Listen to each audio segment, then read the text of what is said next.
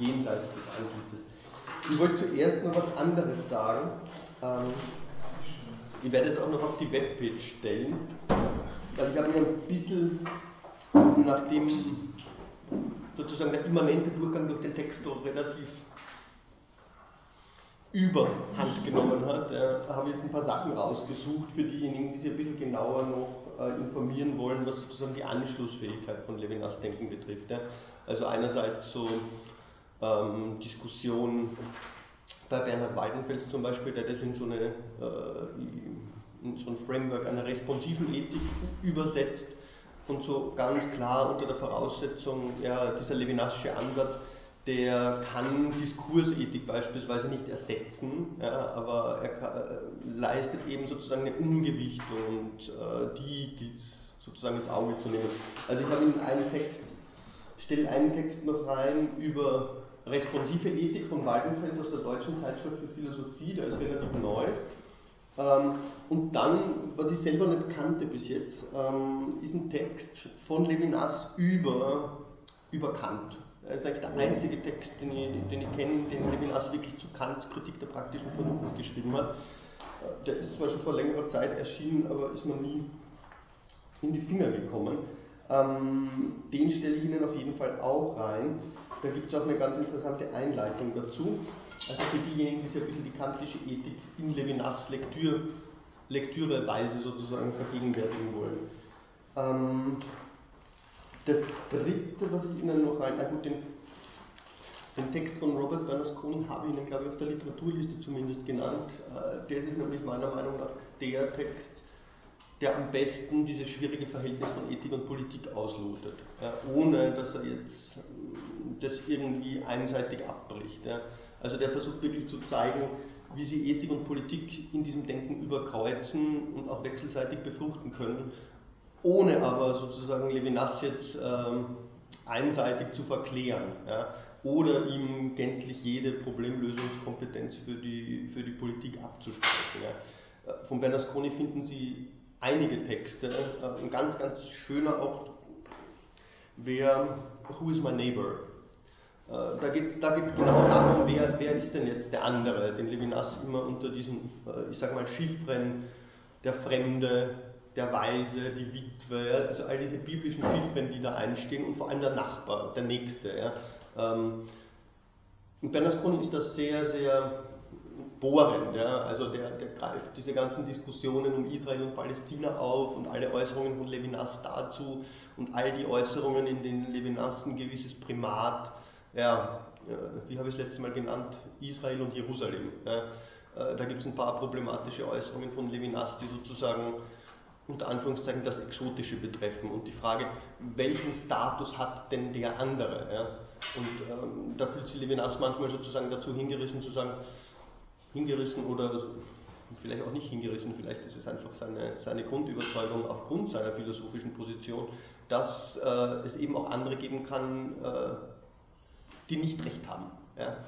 Was natürlich ein ganz, das scheint jetzt so emblematisch zu sein, das scheint so, so völlig wie mit der Faust aufs Auge quasi zu sein, was Levinas da tut. Wenn er doch sozusagen diesen Anspruch des anderen, wenn er dem das Wort redet und dann plötzlich eine Kategorie einführt, die, die ganz klar eine rechtliche Kategorie ist. Ja. Also was kann das bedeuten? Äh, kann man, kann man Levinas Philosophie, so radikal sie sie eben gebärdet und zu setzen versucht, kann man die dann überhaupt auf politische Fragen zurückbeziehen? Macht das irgendwie Sinn? Ähm, also da würden Sie bei Robert Bernasconi viel finden, natürlich auch einen Text rein. Und ja, ansonsten eigentlich nichts. Also ich habe jetzt ein bisschen durch deutschsprachige Literatur auch durch gelesen ein bisschen, was Ethikeinführungen betrifft, und da kommt Levinas ja so gut wie überhaupt nicht vor. Ähm, das ist natürlich problematisch, weil das eigentlich heißt, dass man den ganzen Anschlussdiskurs erst führen müsste. Ja. Ähm, also ich habe das eher versucht, so implizit immer aufzuarbeiten und zu zeigen, welche Gedankenmotive sich bei Levinas anbieten, äh, wo er halt ganz klar beispielsweise gegen, gegen Kants Autonomie der Vernunft argumentiert, wo er ganz klar gegen die Vertragstheorie argumentiert, also eher sehr paradigmatisch zugespitzt. Ja. Ähm, wenn Sie das nachlesen wollen, Sie finden es eigentlich nicht. Ja. Also Levinas ist kein Klassiker in dem Sinne der Moralphilosophie oder einer Ethik, schon gar nicht einer angewandten Ethik oder sowas, aber ich glaube, er ist durchaus brauchbar, um, um da Impulse zu setzen, wenn man diese naja, Fächer äh, ernst nehmen will. Ja. Das ist ja auch äh, genau sein, sein Punkt, den er so stark unterstreicht, wenn er sagt, naja, die Moralphilosophie hatte eigentlich im Kanon der philosophischen Disziplinen keinen Platz. Das finden Sie übrigens auch in, in diesem Buch von Hannah Arendt über das Böse ganz, ganz schön ausgeführt. Ja wo sie eben sagt, naja, abgesehen davon, dass, dass Ethik und Moralphilosophie sozusagen in ihrer etymologischen Herkunft von dem Ethos und von den Mores ähm, sehr, sehr verschiedene Sachen nochmal besagen können, ja, ähm, hatte das traditionell keinen Platz. Ja. Also die, die nikomachische Ethik bei Aristoteles zum Beispiel, die ist ja sozusagen nur ein Präludium für die Politik. Ja. Äh, am Schluss gibt es dort die große Skizze, wie dann die politische Theorie zum Beispiel auszusehen habe. Also das, das wird unter einem ganz spezifischen Leitstern gesehen, einem ganz spezifischen Horizont. Und dem fehlt einfach äh, der Platz. Ja. Und das ist, glaube ich, doch wirklich Levinas großes, großes Ansinnen, äh, diesen, diesen Platz zu erobern, gegen verschiedene Denktraditionen zurückzuerobern. Ähm, ich werde vielleicht heute noch ein paar Sachen von Arendt auch zitieren, vor allem wenn es auch um Kant geht. Und ich habe das schon mal gesagt, also wenn man sich ein Buch wie Hannah Arendt über also diese Vorlesungen über das Böse ansieht, dann kann man ganz gut eigentlich rekonstruieren, wo Levinas Platz in so einer Moralphilosophie nach Kant, wie sie das nennt, sein könnte. Ähm, sie bezieht sich nicht auf ihn. Ähm, keine Ahnung, ob es irgendwelche Berührungspunkte gab. Ich glaube nicht, soweit ich das weiß. Aber es ließe sich sehr viel vergleichen. Also Arendt und Kant wären ganz, ganz interessante Denkerinnen und Denker, um wirklich einen Vergleich im Hinblick auf die Begründung der Moralphilosophie zu versuchen. Das hat natürlich auch damit zu tun, dass bei Arendt, ähm, wie sie das sagt, sie den Finger ganz stark darauf legt, dass so ein Problem wie das Böse von den Moralphilosophien bis jetzt überhaupt nicht ernst genommen wurde. Ja. Also das ist eigentlich nur, ähm, wie nennt sie das? Das ist absurdum morale. Ja? Ähm, man kann nicht sozusagen per Intentionen das Böse wollen. Ja? Das, das, ist ein Widerspruch in sich selbst, ähm, den sie der ganzen Philosophiegeschichte eigentlich anlastet. Und daraus ergeben sich, das ist natürlich im Zusammenhang mit ihren Eichmann, mit den, mit den Überlegungen zum Eichmann-Prozess und ihrem Buch dazu sehen, daraus ergibt sich eine große Verwirrung in der gesamten Diskussion über die Moral. Ja. Äh, also bei ihr geht es ganz dezidiert darum, das Böse in den Vordergrund zu rücken und sich zu fragen, naja, erstens, wieso war es ausgeklammert aus der moralphilosophischen Reflexion, eben aufgrund einer ganz spezifischen Vorannahme, ja, dieses Absurdum Morale, und wie kann man dann philosophieren? Ja? Äh, was bedeutet sozusagen diese, diese Anerkenntnis des, äh, naja, radikal Bösen? Äh, sagt sie nicht, sie sagt, es ist, es ist banal. Ja. Äh, radikal, das Radikale hätte Wurzeln. Das ist ihr Argument. Das Radikale hätte Wurzeln, aber das entscheidende Moment an, diesem, an dieser Figur des Bösen, die sie interessiert, ist, dass es gerade keine Wurzeln hat. Es geht überhaupt nicht tief und deswegen kann es überall sein. Ja. Und äh, das ist für sie die große Frage. Bei Levinas finden Sie das auch. Es gibt ganz wenige Texte, wo er diese Denkfigur des Bösen direkt angeht. Es gibt einen kurzen über die Unmöglichkeit der Theodizee, was natürlich für sein Projekt ganz, ganz relevant wiederum ist. Ja. Die Theodizee ist, ist ein, ein, Denkprodukt sozusagen der großen Vernunftsysteme und auch sozusagen der Teleologien der Vernunft. Es ist, es ist ein Versuch, der seiner Meinung nach aber einfach gescheitert sein muss nach Auschwitz. Ja. Und sozusagen Theodizee noch aufrechtzuerhalten wäre äh, einfach, das wäre moralisch fahrlässig, könnte man sagen. Ja. Ähm, Sie finden das, glaube ich, in diesem Band zwischen, zwischen uns. Zwischen uns ja. ähm, ich kann Ihnen das aber auch noch auf die Webpage stellen. Das ist ein sehr schöner Text. Der heißt Die Sinnlosigkeit des Leidens, so heißt er. Oder das sinnlose Leiden auf Deutsch. Ähm, dort geht es genau um, um das, nämlich deswegen komme ich jetzt darauf zu sprechen, was er am Ende des dritten Teils, den ich jetzt noch kurz fertig machen möchte, weil, weil dieses Antlitzkapitel so zentral ist, was er über, über den Schmerz und über die Sinnlosigkeit des Schmerzes und die Gewalt sagt. Ja. Das wird dort in einem größeren Maßstab nochmal durchdiskutiert und daraus werden die Konsequenzen äh, sozusagen für jeden Versuch moralphilosophisch zu argumentieren gezogen. Und ähm, für ihn erstreckt sich das nicht nur auf die Unmöglichkeit einer Theodizee, sondern auch einer Soziodizee, einer Anthropodizee, also sozusagen aller universalen Begründungsversuche, die natürlich sozusagen immer unter dem, unter dem kritischen Verdikt stehen, das er gegen die Vernunft ganz prinzipiell erhoben hat. Ja. Okay, ähm, zu Arendt komme ich dann später noch zurück. Ich denke, das ist ganz wichtig, dass, äh, dass man da eventuell Parallelen sieht. Das ist auch noch ein sehr unausgelotetes Forschungsgebiet. Ein bisschen was zur ethischen Literatur wollte ich sagen, weil mir das in deutschen Sprachen extrem äh, abgeht. Ja. Also die Levinas-Rezeption ist eigentlich nur im Rahmen der Phänomenologie passiert, aber dort äh, wo die Phänomenologie eher praktische Philosophie wird, ist es grundsätzlich aus. Ja? Und das, das finde ich eine sehr, sehr interessante Entwicklung oder auch bedenkliche, aber auf jeden Fall eine, der man ganz gut gegensteuern könnte und die auch für die praktische Philosophie sehr interessante Perspektiven ergeben könnte. Gut, ähm, ich gehe noch zu 3c, bevor wir zu 4 gehen. Ja. Ja. Anmelden kann man sich zur Prüfung nicht, sondern einfach hinkommen? Einfach kommen. Ja. Okay. Muss man sich anmelden können, weiß ich nicht. Ich, ich habe hab nichts gesucht, ja. Nee, ist grundsätzlich ja, ist nicht notwendig. Also ich bekomme heute einen Termin für Anfang März dann, da gibt es irgendwie eine Rauferei um die Hörsäle. Äh, aber den Märztermin, den schreibe ich dann ins Vorlesungsverzeichnis rein, beziehungsweise schreibe noch eine E-Mail an alle. Auch mit dem Hinweis einfach, dass, es, dass diese Texte jetzt noch auf der Bibel stehen. Okay. Ähm, wir sind gekommen bis zum Ende von 4b, 4c. Ah, 3. Ja, Entschuldigung. Ich selber schon durcheinander im Buch. Genau, die ethische Beziehung und die Zeit. Äh, ich, ich, mag das gerne noch eher rasch jetzt präsentieren. Ich meine, wir haben auch nicht mehr viel Zeit. Aber äh, mir erscheint das ganz wichtig, weil Levinas dort die ethische Beziehung eben in Zusammenhang bringt mit der Zeit. Und ähm, wenn Sie reingelesen haben in den vierten Teil, äh, dann werden Sie wissen, dass die Zeit sozusagen ein ganz, ganz entscheidendes Moment dort spielt. Es geht dann um die Frage danach, wie es sowas geben kann wie eine unendliche Zeit, ähm, in der die Apologie möglich ist. Die Apologie nämlich als eine, also das heißt die, die Verteidigungsrede des, des Subjekts als eine, die sich äh, selbst unter dem Urteil des anderen weiß, aber sozusagen in diesen Kreislauf des Urteils hineinwirken kann. Ja?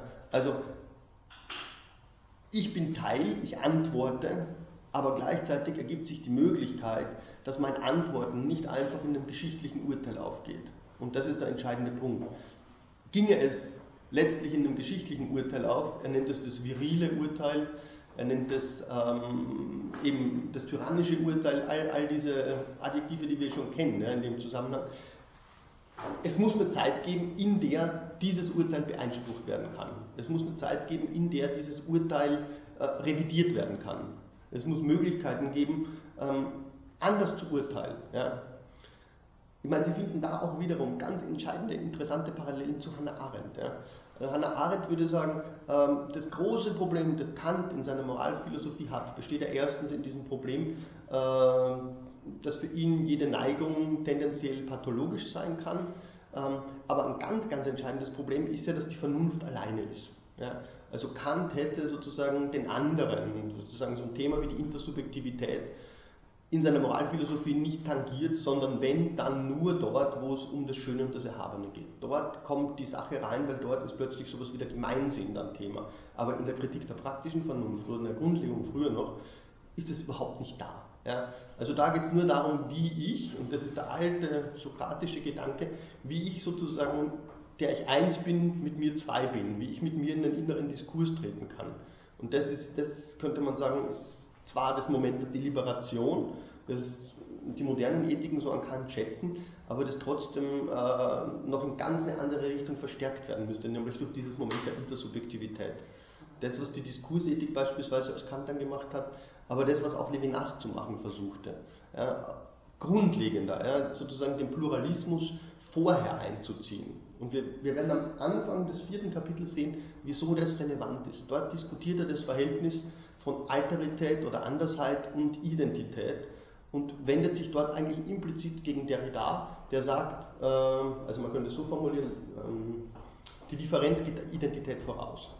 Das wäre sozusagen Derridas Differenzthese ganz, ganz basal runtergebrochen. Und Levinas würde sagen, ähm, das ist nicht die Differenz. Ja? Es ist nicht die Differenz, die entscheidend ist. Die Differenz wäre sozusagen nur ein Rädchen. Ja? Die Differenz wäre ein Rädchen, es muss die Andersheit vorausgehen. Ja? Die Frage ist dann, was unterscheidet Andersheit und Differenz? Ja? Andersheit als das, was die Identität möglich macht und Differenz als das, was Identität sozusagen nur differieren lässt. Da würde Levinas den großen Schnitt gegenüber der Derrida ziehen. Ja?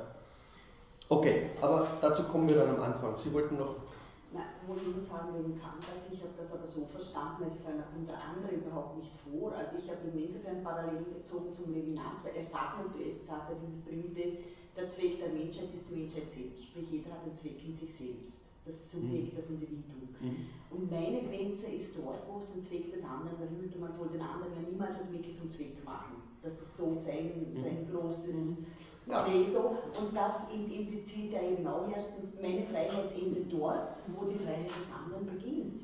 Nur er definiert jetzt was das andere ist. das, das ist aber das Problem. Ich meine, wenn, wenn Kant sagt, wo das problematisch wird, wo sozusagen diese, diese, mein, mein Diskurs über, über das andere problematisch wird, das ist dort, wo ich sozusagen mich selbst zu belügen beginne. Das ist dort, wo ich meine Selbstachtung verliere. Das ist für Kant das entscheidende Moment. Ja. Ich darf nicht mit mir selbst in Widerspruch geraten.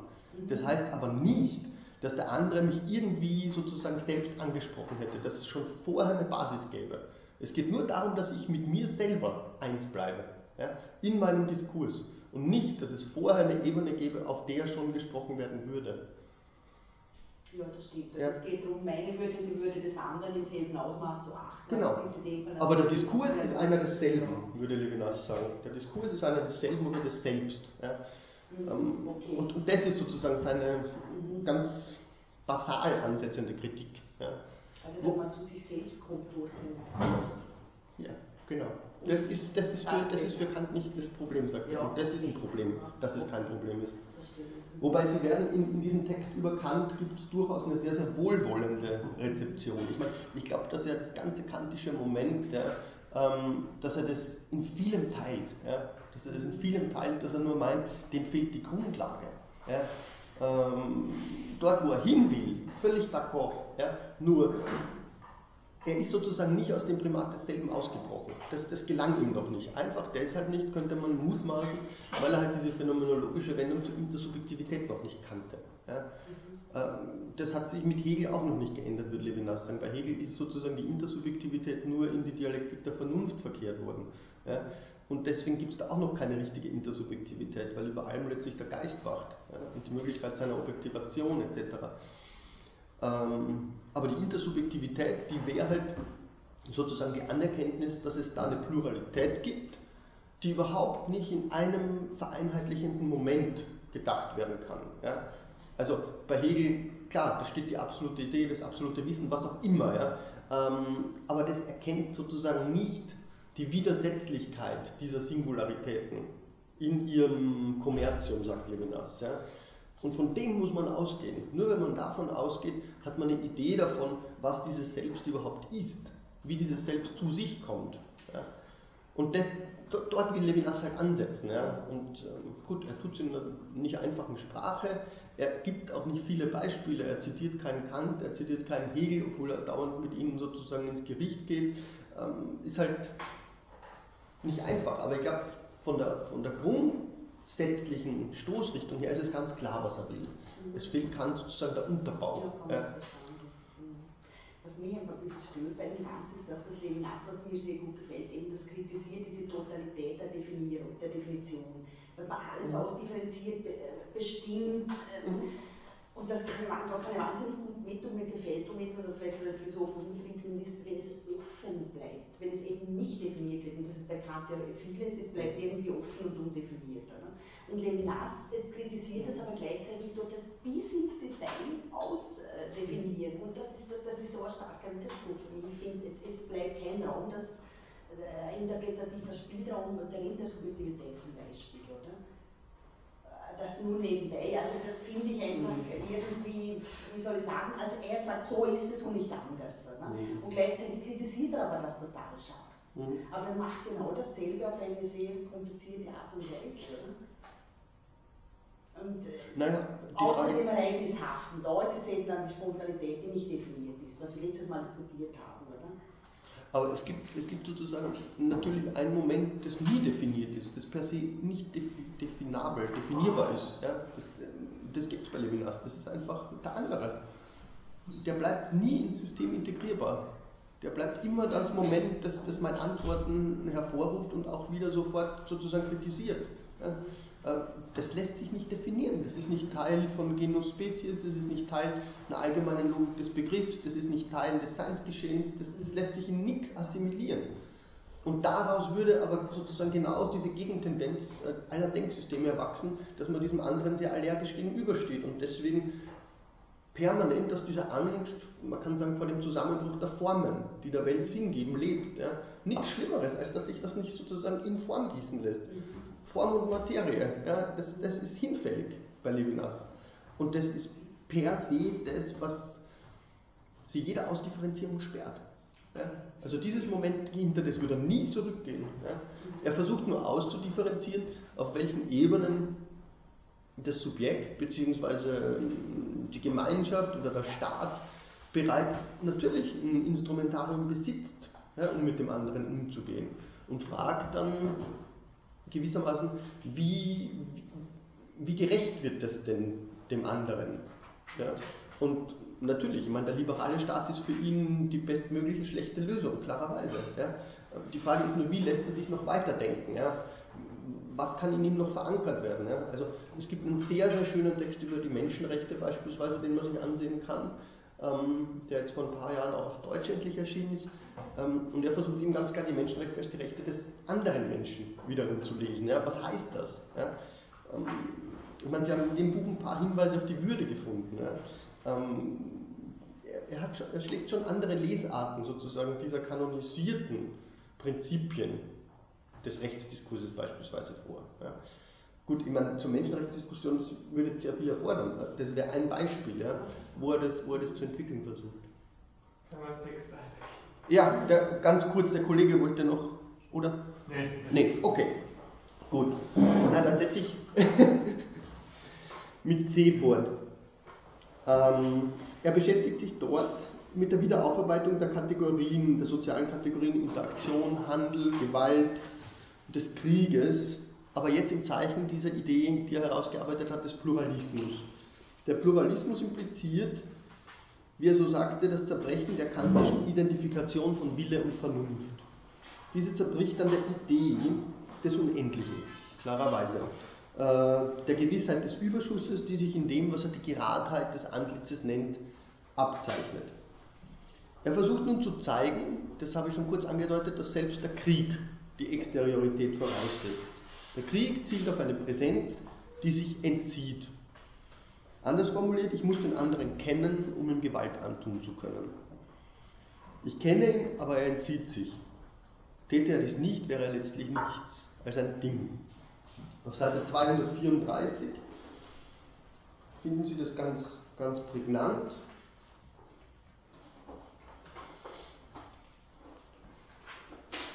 ...324, oh Gott, ich bin schon völlig verwirrt. Ganz oben eben, die Gewalt erreicht nur ein Seiendes, das gleichzeitig fassbar ist und sich jedem Zugriff entzieht. Ohne diesen lebendigen Widerspruch in dem Sein, dem die Gewalt widerfährt, wäre die Entfaltung der gewalttätigen Kraft nichts als eine Arbeit. Darüber haben wir schon ganz kurz gesprochen, ich lasse es mal stehen noch. Es handelte sich nicht um Gewalt, sondern eben Arbeit. Wie aber kann ich die Freiheit des anderen zur Unfreiheit machen? Das ist dann die entscheidende Frage. Ist die Freiheit nicht einholbar, unassimilierbar. Wie kann sie trotzdem, wie kann ich sie in die Hände bekommen, sagt Levinas mal. Zugänglich sein und unzugänglich zu sein, genau das ist die Verfassung des anderen, wie Levinas sagt, seine zeitliche Verfassung. Auf Seite 325, Zeile 4, ein Seiendes, das zugleich unabhängig von anderen ist und sich ihm dennoch darbietet, ist ein zeitliches Seiendes. Der unvermeidlichen Gewalt des Todes setzt seine Zeit entgegen. Die Zeit ist die eigentliche Vertagung. Nicht die endliche Freiheit macht den Gedanken der Zeit verständlich, sondern die Zeit gibt dem Gedanken der endlichen Freiheit einen Sinn. Das ist eine, Heidegger-Kritik natürlich hier. Die Zeit ist nichts anderes als die Tatsache, dass die ganze Existenz des sterblichen Seienden, das der Gewalt zugänglich ist, nicht das Sein zum Tode ist, sondern das noch nicht, dieses Intervall, wie wir es genannt haben. Das noch nicht ist eine Weise, gegen den Tod zu sein. Ein Rückzug vom Tod inmitten seines unerbittlichen Kommens. Und genau in dieses Intervall hinein wird sozusagen die Moralität jetzt verpflanzt dann. Nur dadurch, dass ich sozusagen immer noch dem Tod in gewisser Weise einen Schritt voraus bin, weil ich in diesem Intervall lebe, ja, weil ich es genieße, ja, weil ich sozusagen, könnte man mit Heidegger heretisch sagen, weil ich mein Sterben genieße. Ja, äh, genau deshalb kann ich moralisch sein für Levinas. Nur in diesem Intervall gibt es die Möglichkeit, dass sich sozusagen äh, alles umdreht. Und das versucht er jetzt noch zu zeigen. Levinas definiert in dem Rahmen jetzt die Freiheit als die Vertagung dieser Macht, nämlich der Macht der Sterblichkeit, der Macht der Gewalt, Kraft der Zeit. Ihre Bedingung ist die Leiblichkeit. Levinas definiert sie als die Existenzweise eines Seienden auf Seite 326. Existenzweise ganz unten, fünfte Zeile von unten, eines Seienden, dessen Gegenwart sich gerade im Augenblick seiner Gegenwart vertagt. Daraus folgert er, eine solche Ausdehnung in der Spannung des Augenblicks kann nur aus einer unendlichen Dimension kommen, die mich vom anderen trennt. Der andere ist gleichzeitig gegenwärtig und noch künftig. Das Antlitz des anderen öffnet diese Dimension. Und jetzt sozusagen den Krieg hereinzuholen, den Krieg kann es nur geben, wenn sich der Gewalt ein Seiendes bietet, das seinen Tod vertagt. Es kann ihn nur da geben, wo die Rede möglich war. Die Rede trägt sogar den Krieg. Im Übrigen, und das ist natürlich auch eine ganz, ganz entscheidende Stelle jetzt hier, wo, es um, einfach um das Gewaltphänomen geht, die, die ganz, ganz entscheidend dafür ist, die Gewalt zu verstehen, denke ich.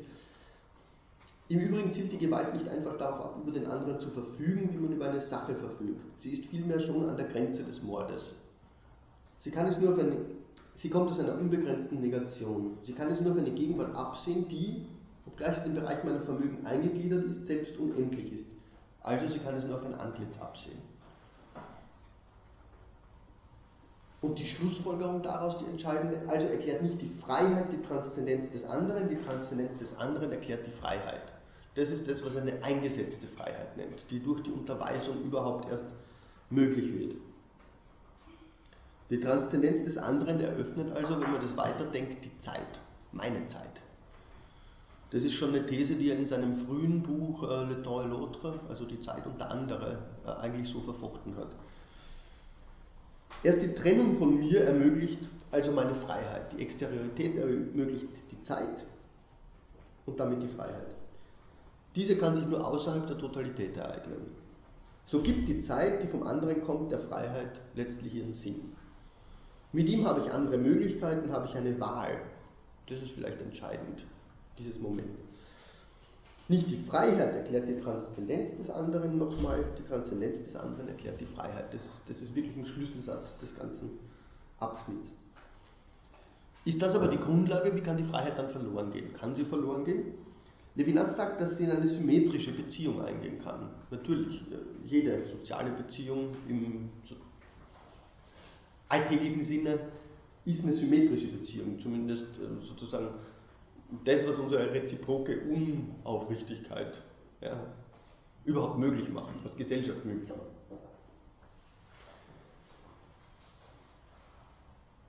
Was sozusagen innerhalb der Geschichte und der Politik die Austauschbarkeit von Rollen möglich macht. Das, das wäre die symmetrische Beziehung.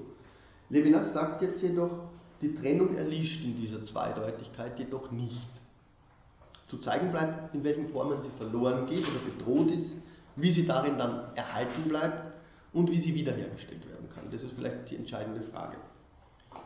Die Freiheit kann Unfreiheit werden, ganz einfach, weil sie nicht angeboren ist für Levinas, sondern äh, weil sie vom anderen herkommt. Freiheit ist also verletzbar. Sie ist ein lebendiger Widerspruch, formuliert er. Denn meine Fähigkeit, jedem Zugriff zu entgehen, kommt vom anderen und kann folglich durch die Unterminierung dieser Beziehung selbst unterlaufen werden. Meine Freiheit ist nicht die einer Causa sui, sondern meine Abhängigkeit von der Transzendenz des anderen. Vor diesem Hintergrund lässt sich strukturelle, beispielsweise ökonomische Gewalt, Ausbeutung und Entfremdung denken. Denn, wie wir schon früher hörten, durch die Arbeit wird das Werk zur Anonymität der Ware. Der Werker kann ihm nicht beistehen, er vermisst, es vermisst die Assistenz der Sprache. Dies ist aber notwendig, denn die Innerlichkeit erschöpft sich nicht in der Exteriorität. Das unterstreicht Levinas immer wieder. Ja. Die Innerlichkeit, diese Identifikation des Selbst mit sich selbst, ist sozusagen ähm, zwar die Bedingung der Möglichkeit für Exteriorität, aber sie ist nicht alles. Er schreibt auf Seite 329, der Wille liefert sich, das ist ganz unten, Ende des Absatzes, der Wille liefert sich dem anderen durch sein Werk aus, das umgekehrt seine Innerlichkeit zu sichern gestattet. Daher erschöpft Innerlichkeit nicht die Existenz des getrennten Seins. Das Werk trennt sich von seinem Autor, notwendigerweise. Ich habe keine Kontrolle über seine Interpretation. Erst die Geschichte liefert sie. Diese ist keine innere, sondern wie Levinas eben sagt, eine ökonomische Geschichte. Darin gewinnt der Wille zur Rolle, die aufgrund des Werks gedeutet wird. Daher resultiert die Möglichkeit der Ausbeutung, der Entfremdung sowie die der Geschichte implizite Gewalt, da diese im Zeichen der Sieger, das heißt der Überlebenden, geschrieben wird. Levinas reflektiert weiter über diese Angreifbarkeit des Willens in seinen Werken auf Seite 333. Unten, fünfte Zeile von unten, sechste, der historische Abstand, der diese Geschichtsschreibung, diese Gewalt, diese Versklavung möglich macht, 333. Ja, zuerst das noch. Misst sich an der Zeit, die erforderlich ist, damit der Wille vollständig sein Werk verliert. Die Geschichtsschreibung erzählt, auf welche Weise die Überlebenden sich die Werke der toten Willenssubjekte aneignen. Sie beruht auf der Usurpation durch die Sieger, das heißt die Überlebenden. Sie berichtet von der Versklavung und vergisst dabei das Leben, das gegen diese Knechtschaft kämpft. Ein bisschen weiter unten dann diese ganz entscheidende sozusagen Aneignung des Materialismus, die für Levinas daraus folgt. Oder sozusagen der Hinweis darauf, dass der Materialismus etwas sehr, sehr Wahres enthalte. Ja. Ähm, ungefähr, naja, in der Mitte ungefähr. Die materiellen Dinge, das Brot und der Wein, die Kleidung und das Haus, wie die Spitze des Stahls, haben Macht über das Fürsicht des Willens. Was der Materialismus an ewiger Wahrheit enthält, liegt an der Tatsache, dass der menschliche Wille durch seine Werke angreifbar ist. Die Spitze des Schwertes, eine physische Realität, kann aus der Welt eine vernünftige Tätigkeit, ein Subjekt, ein für sich ausschließen. Diese große Banalität ist indes höchst erstaunlich. Das Fürsicht des Willens, unerschütterlich in seinem Glück, setzt sich der Gewalt aus. Die Spontanität leidet, schlägt, schlägt in ihr Gegenteil um. Der Stahl trifft kein lebloses Wesen, das Gold reizt kein Ding, sondern einen Willen, der in seiner Eigenschaft als Wille, in seiner Eigenschaft als Fürsicht gegen allen Einfluss hätte immun sein müssen. Die Gewalt erkennt den Willen an, aber sie beugt ihn. Die Drohung und die Verführung wirken dadurch, dass sie sich in den Zwischenraum stehlen, der das Werk vom Willen trennt. Die Gewalt, das ist die Korruption, Verführung und Drohung, in denen der Wille sich verrät. Diese Verfassung des Willens ist der Leib. Also die, klar, diese Auseinandersetzung mit dem Willen ist natürlich wiederum ganz stark sozusagen an Kant zu messen. Ja. Ähm, da wird eben gezeigt, wie man diese Verleiblichung des Willens sozusagen mal denken muss. Weil die Verleiblichung des Willens auf der einen Seite sozusagen die Intersubjektivität impliziert, auf der anderen Seite die, äh, sozusagen die Werkwerdung ja, und damit die Objektivierung und die Gewalt möglich macht. Aber es ist eben sozusagen nicht der Wille als Objekt, ja, der angreifbar ist. All dies zeigt für Levinas, wie er äh, weiter folgert, dass der menschliche Wille nicht heroisch ist. Er hat den Verrat in sich, das heißt, er ist nicht nur in seiner Würde verletzlich, nein, er kann unterjocht, versklavt, gebeugt werden. Alles das aber, und das ist entscheidend, folgt aus dem Pluralismus. Aufgrund der Transzendenz des anderen, die meine Freiheit ermöglicht, ist es auch möglich, dass meine Werke und ich mir entfremdet werden. Dies ist möglich, da am Grund des Pluralismus eben die Leiblichkeit liegt. Diese bekräftigt also die genannte Wahrheit des Materialismus. Aber die Leiblichkeit des Willens ist nicht nur dafür offen, Ding unter Ding zu werden, Ding unter Dingen zu werden. Sie ist in eins, wie wir gehört haben, Aufschub des Todes. Zeit. Dadurch bewegt sich der Wille, definitionsgemäß zwischen Verrat und Treue, schreibt Levinas auf Seite 339. Der Wille, fünfte Zeile, enthält die Dualität von Verrat und Treue in seiner Sterblichkeit. Die Sterblichkeit ereignet sich oder vollzieht sich in seiner Leiblichkeit. Ein bisschen weiter unten, der Aufschub des Todes in einem sterblichen Willen gezeigt ist die Existenzweise und die Realität eines getrennten Seienden, das mit dem anderen in Beziehung getreten ist. Diese Zweiseitigkeit macht die wirkliche Originalität seines Könnens aus. Also das Können ist sozusagen nicht ein leeres formales Prinzip, sondern es ist bereits durch diese ganze Geschichtlichkeit eines leibhaften Willens sozusagen geprägt. Die Leiblichkeit impliziert Sterblichkeit. Über den Tod aber weiß ich nichts. Was er tut, ist, er affiziert meine Vermögen. Auf Seite 344, im nächsten Abschnitt, der Wille und der Tod, schreibt er, erster voller Absatz, aber das Hereinstehen des Todes nämlich ist gleichzeitig Drohung und Vertagung. Es drängt und es lässt Zeit. Zeitlich sein heißt gleichzeitig für den Tod sein und noch Zeit haben, gegen den Tod sein. In der Weise, wie die Drohung im Hereinstehen mich affiziert, liegt die Infragestellung des Ich durch die Drohung und liegt das Wesen der Furcht. Bisschen weiter unten dann exemplifiziert er oder sozusagen klärt er, was unter der Furcht zu verstehen ist. Ist nicht einfach Furcht vor dem Tod als unpersönlichem Prinzip, sondern die Furcht ist die Furcht um mein Sein, die meine Beziehung zum Tod ist.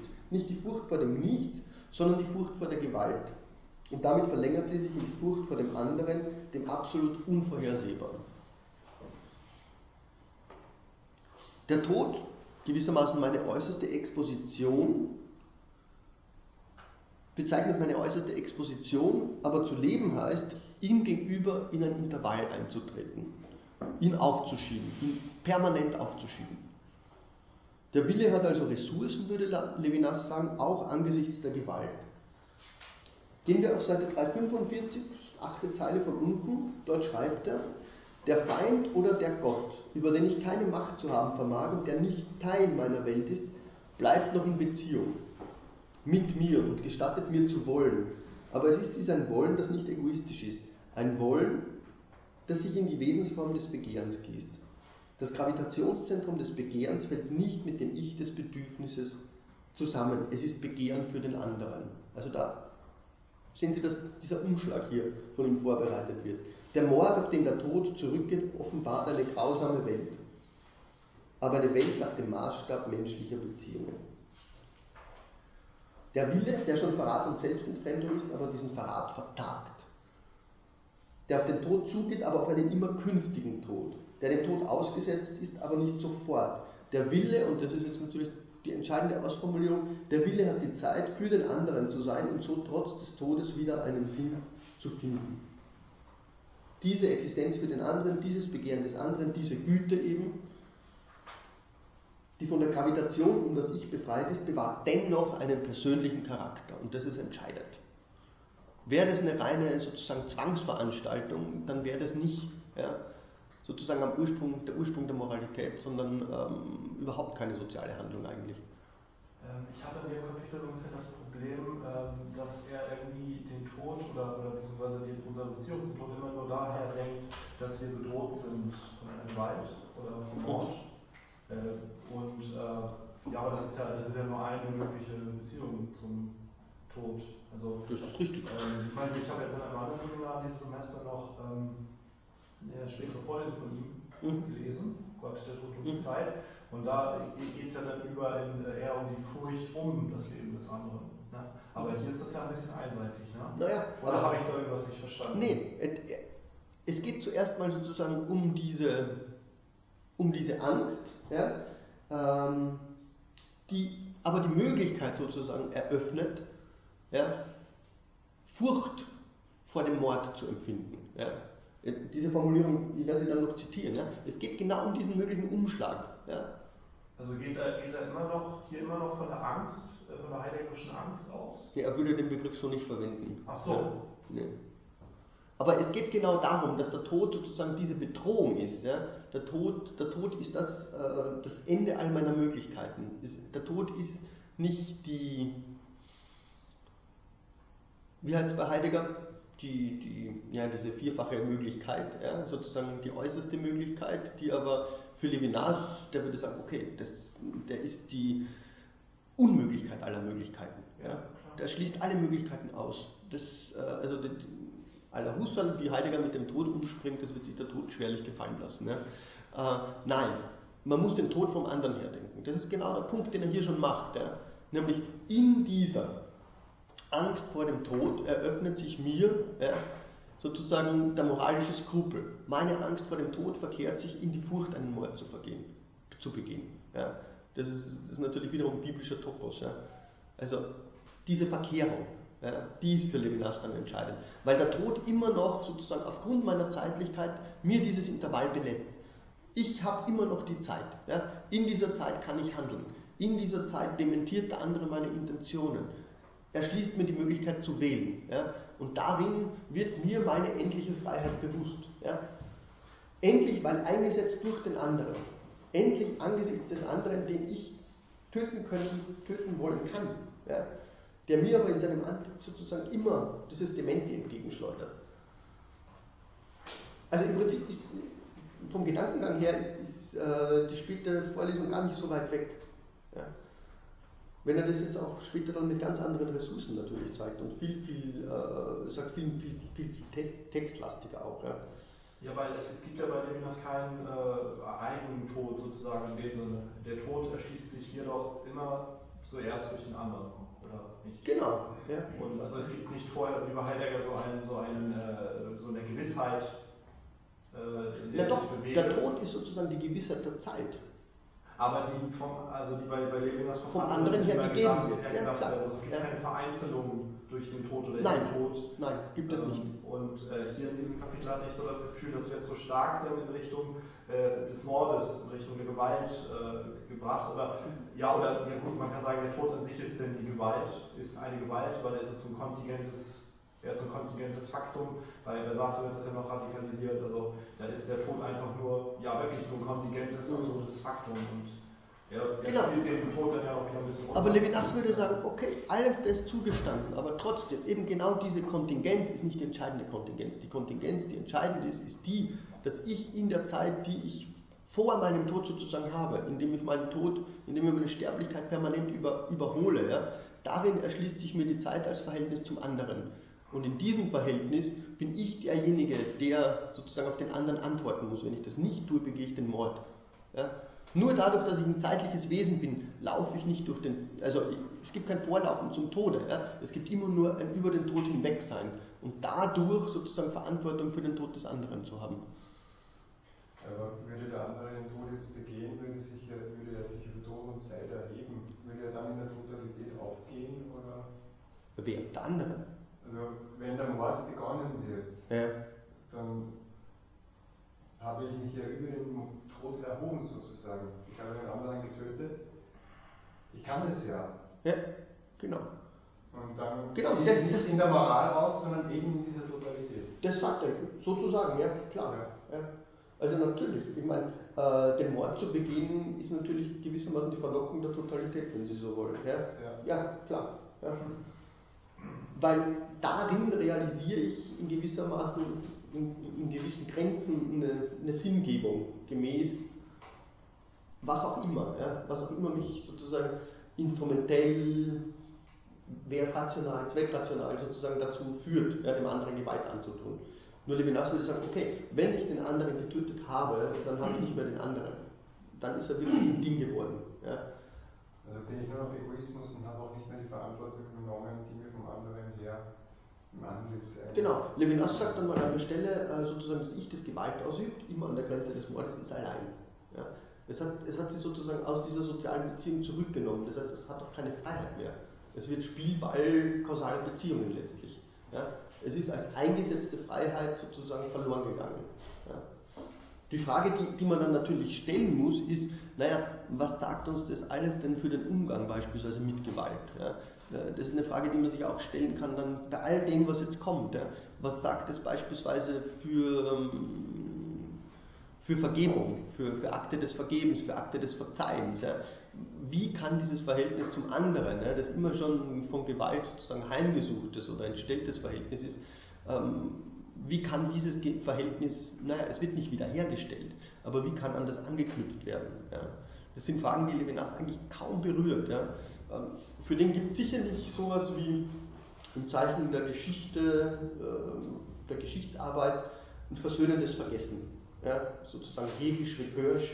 Ähm, die Geschichte liefert uns sozusagen die Möglichkeit, uns über diese, über diese Trauer, durch die Trauerarbeit durchzuarbeiten, um am Ende sozusagen versöhnendes Vergessen zu antizipieren, ja, indem die Gewalt sozusagen ähm, aufgehoben wird, ja, in all den Sinnen, die man dem Aufheben zus zusprechen kann. Levinas wird sich vehement dagegen wehren. Ja. Ähm, also ob sowas wie eine Erinnerungspolitik für Levinas geben könnte, ist fraglich, ja, völlig fraglich, weiß ich nicht. Ähm, aber trotzdem, ich meine, er betont ja unentwegt wieder, dass es eine Möglichkeit geben muss, die soziale Beziehung sozusagen wieder ins Werk zu setzen. Ja. Es gibt die Gewalt, sagt er, klar. Aber was kann man dann, was, kann man gegen sie ins, ins Feld führen, geschichtlich? Dann, Levinas hat sich sein, sein ganzes Leben geweigert, den Fuß auf, auf deutschen Boden zu setzen. Ja, also, nein, ja, äh, tut er nicht. Ja. Das ist durchaus problematisch, ja, ist, ähm, verständlich vielleicht, aber durchaus problematisch auch. Ja. Was, was heißt es denn für jemanden, der, der, zu, der das Antworten ja, als das Prinzip einer Ethik sozusagen hinstellt? Ja. In welcher Weise kann ich antworten? In welcher Weise kann ich dort antworten, wo das Antworten zwar unterbrochen wurde, aber dann, aber dann doch wieder in irgendeiner Weise aufgenommen wurde? Ja. Also an, an all diesen praktischen Stellen kann man sich durchaus fragen. Und ich glaube, die stehen hier im Text in gewisser Weise drinnen, diese Fragen. Ja. Also das ist nicht so abstrakt zu denken, wie es vielleicht scheint. Ja. Im Prinzip kann man das mit allen politisch relevanten Kategorien durchspielen. Was heißt es, dieses Intervall zu haben? Ja. Was, was verlangt mir das ab? Ja. Sind es wirklich nur Unmöglichkeiten angesichts des Äußersten oder sind es Möglichkeiten, die Sie in, in, in den Spielräumen des Politischen abzeichnen?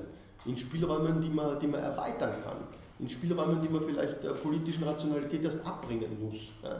Ähm, ich meine, die ganze Frage der Gastlichkeit, der Gastlichkeit sozusagen die Festung Europa, ja, Immigration, Asylproblematik, das sind alles durchaus Phänomene, die man im Zeichen der Levinasschen Ethik sich mal anschauen müsste. Ja.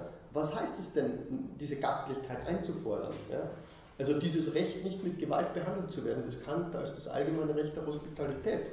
Ja, ähm, natürlich auch für die Europäer in Anspruch genommen hat. Also wenn die irgendwo hinfahren, sollten sie auch dieses Recht genießen. Ja?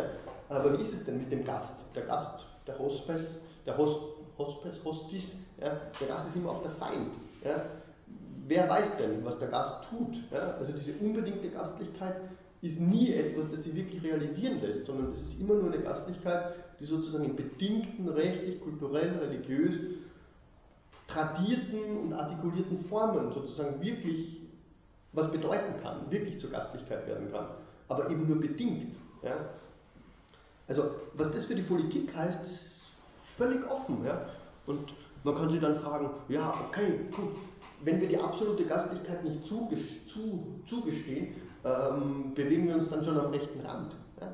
Ist es nicht sozusagen, wäre es nicht für ein liberales, demokratisches System notwendig, Gastlichkeit als ein absolutes Prinzip anzusetzen? Ja? Wir können nicht wissen, wer der andere ist. Ja? Aber trotzdem, in, in seinem Antlitz aller Levinas müssten wir ihm das Gastrecht gewähren. Was bei Kant nicht heißt, dass er ein Bleiberecht bekommt zum Beispiel. Ja?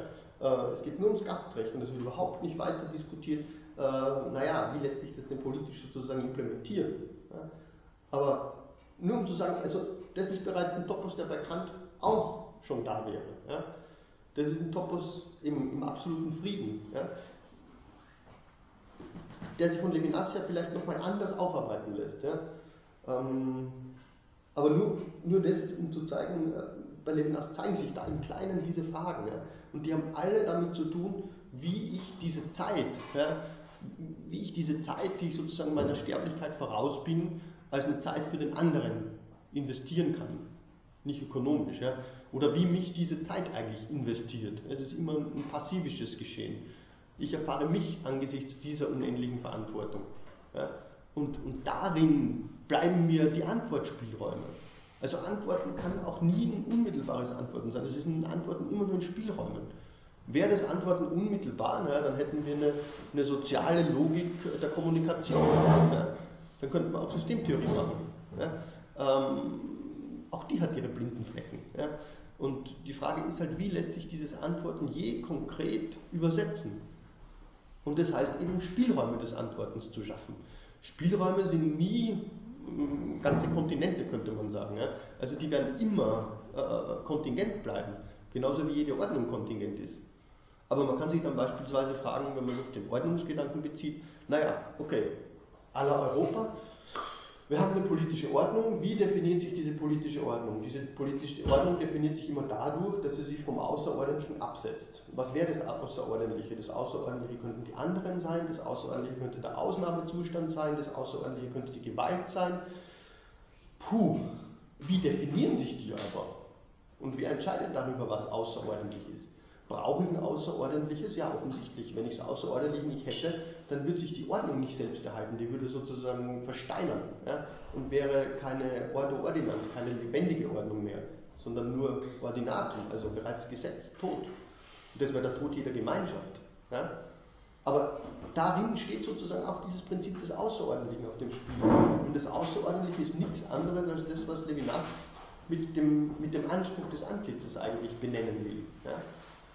unassimilierbar, gleichzeitig die Gewalt verneinend und herausfordernd. Ja, wie können ihm antworten? Ja? Also ich würde sagen, nie durch, durch einen kategorischen Akt. Nie. Ja? Das wäre schon wieder eine Vereinseitigung. Ja? Das, das würde genau äh, in eine Logik spielen, die Levinas nicht will. Ja? Also vielleicht muss man in seiner Ambivalenz antworten können heißt es aber nicht, dass meine Antwort selber ambivalent wird. Also gut, okay, Schluss. Äh, ich glaube, das ist ganz, ganz, ganz, ganz, ganz, ganz, ganz entscheidend, ja, dass, man, dass man sich vergegenwärtigt, dass diese, äh, diese Figur des Antlitzes äh, eine sehr weite Anwendungs sehr weite Anwendungsmöglichkeiten aufzeigt. Ja.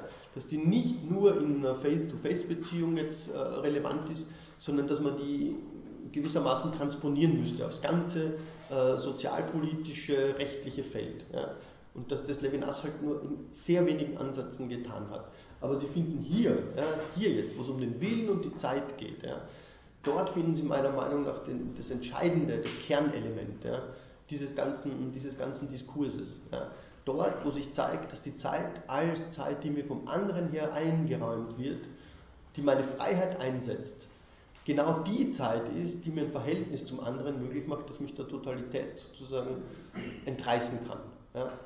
Aber dass das nie ein Akt ist, der, der in einem jetzt sozusagen erledigt wäre, ja, sondern das ist eine permanente Leistung. Ja. Eine permanente Leistung, die auch, darum geht es ja hier auch, die auch ihre Institutionen fordert. Ja. Die will institutionalisiert werden. Aber sie darf in der Institutionalisierung nicht vergessen, dass sie in dem Maße, wie sie ein Werk wird, auch wieder Anonymität mit sich bringt. Ja?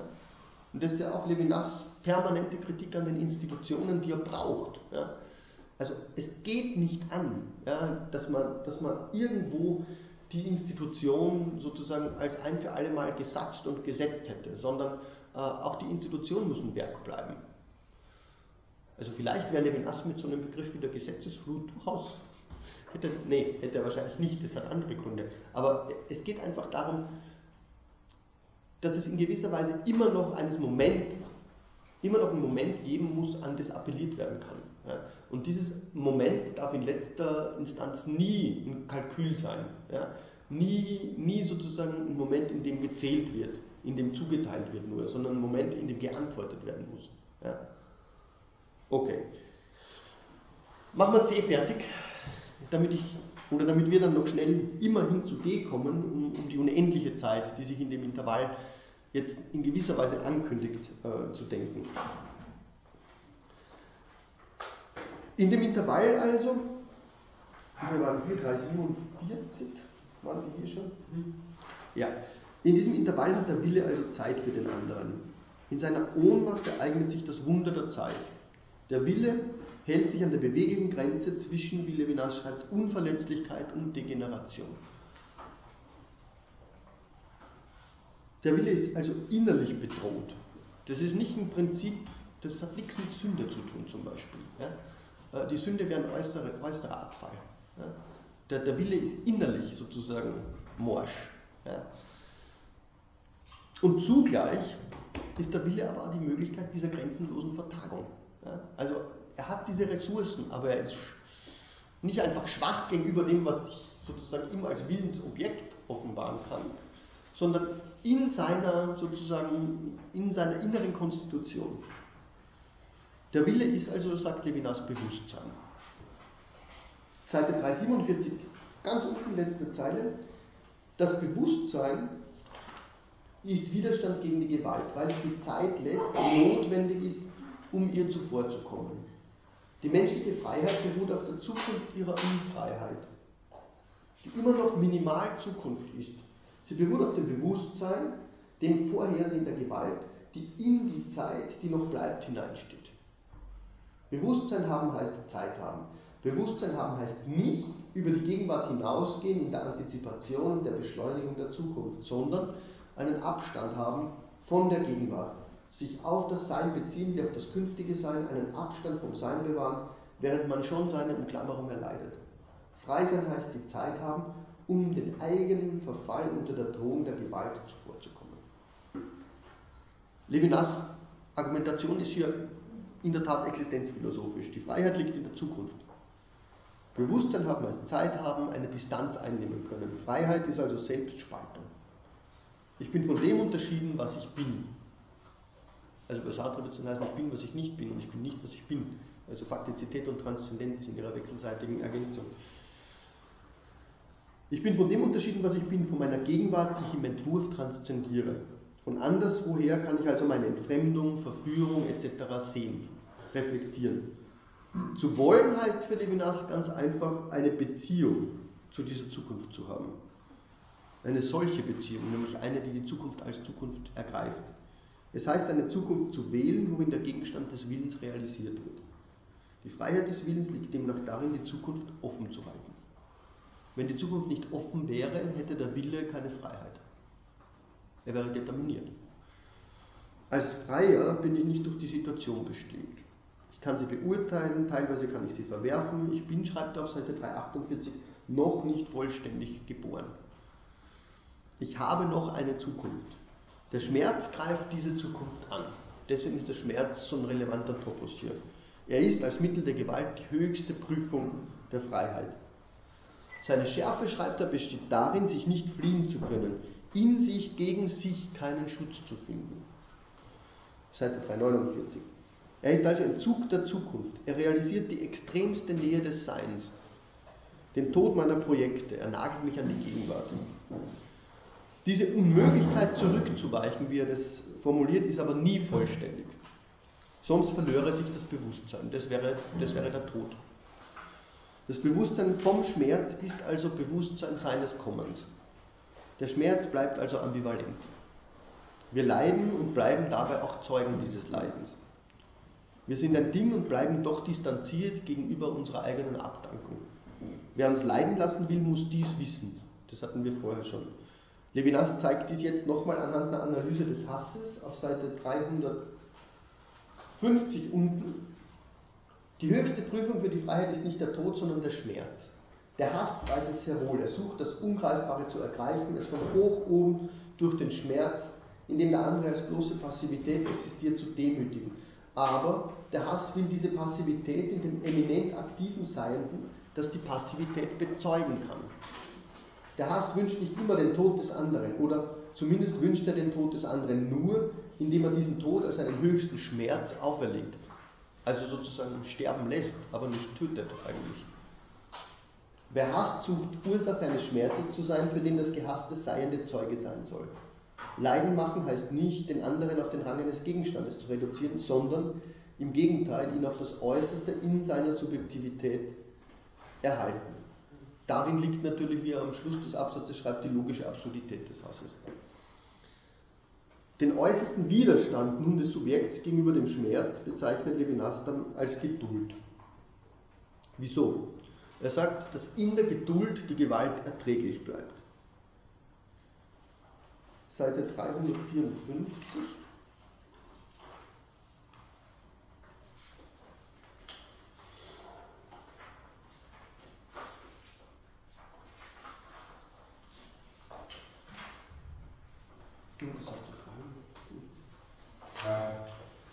Und zwar jetzt in dem Kapitel, das heißt die Wahrheit des Wollens. Äh, und das ist natürlich der entscheidende Schlusspunkt. Was sozusagen liegt an Wahrheit in diesem Wollen? Die Gewalt ist nicht das Ende der Rede, heißt es. Es ist nicht alles unerbittlich. Nur so bleibt die Gewalt in der Geduld erträglich. Die Gewalt ereignet sich nur in einer Welt, in der ich durch jemanden und für jemanden sterben kann. Das versetzt den Tod in einen neuen Zusammenhang und verändert seinen Begriff.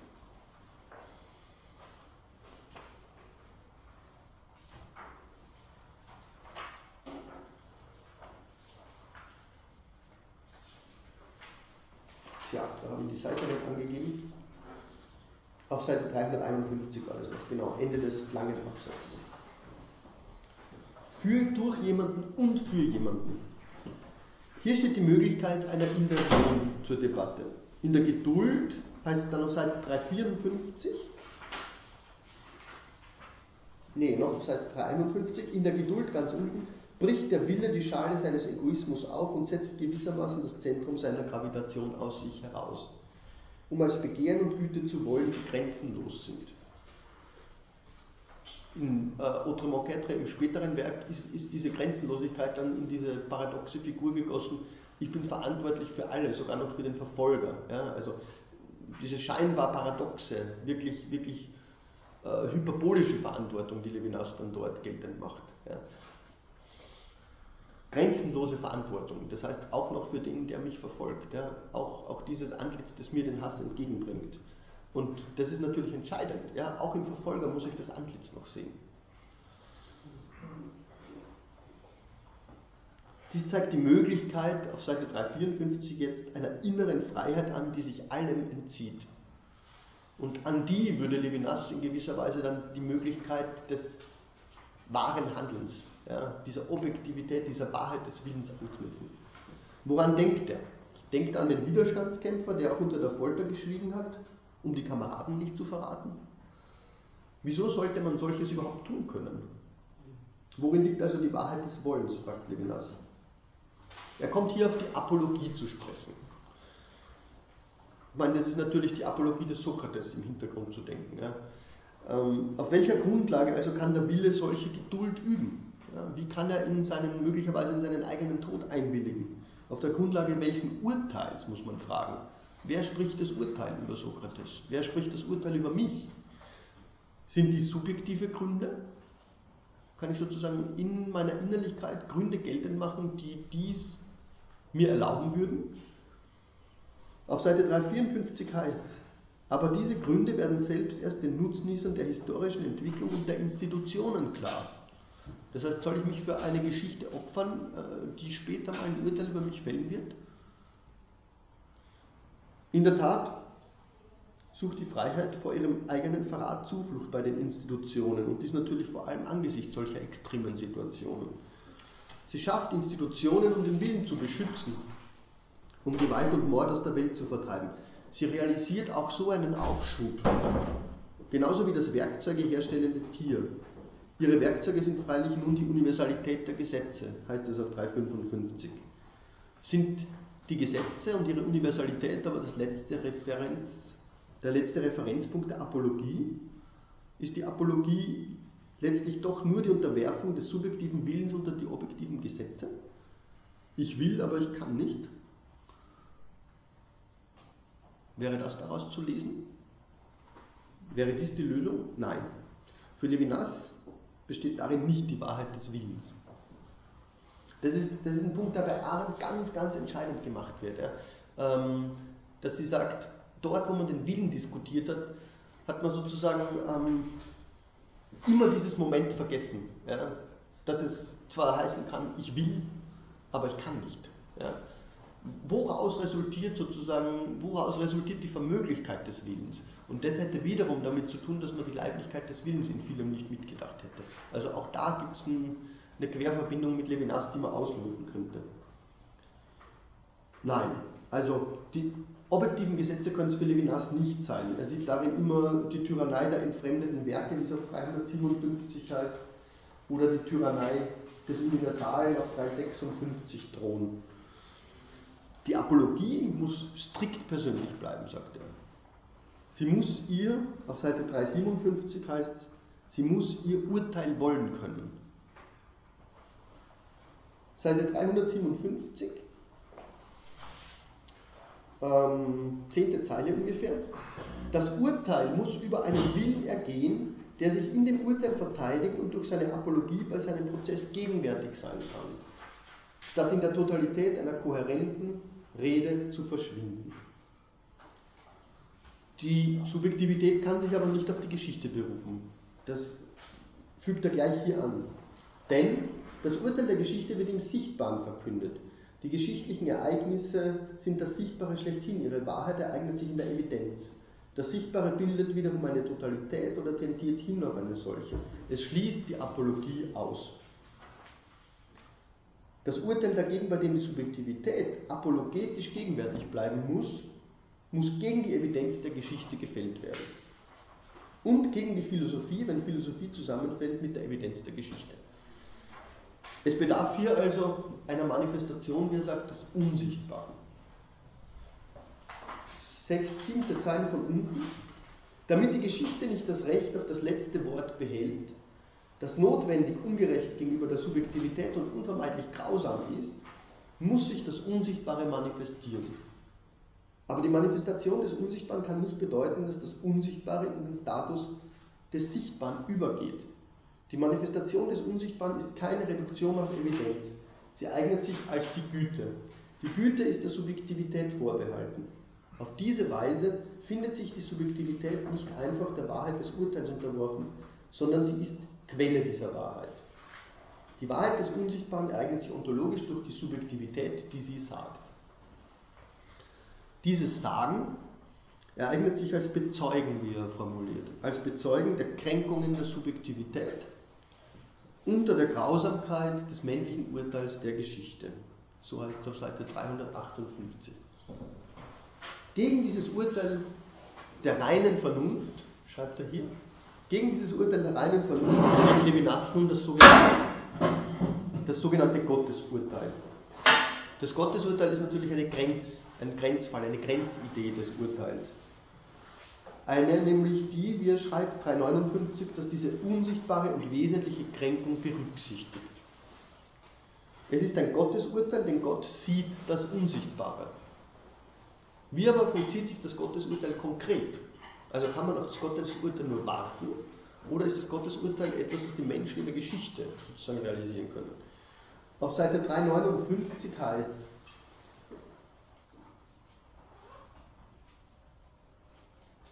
die unsichtbare Kränkung,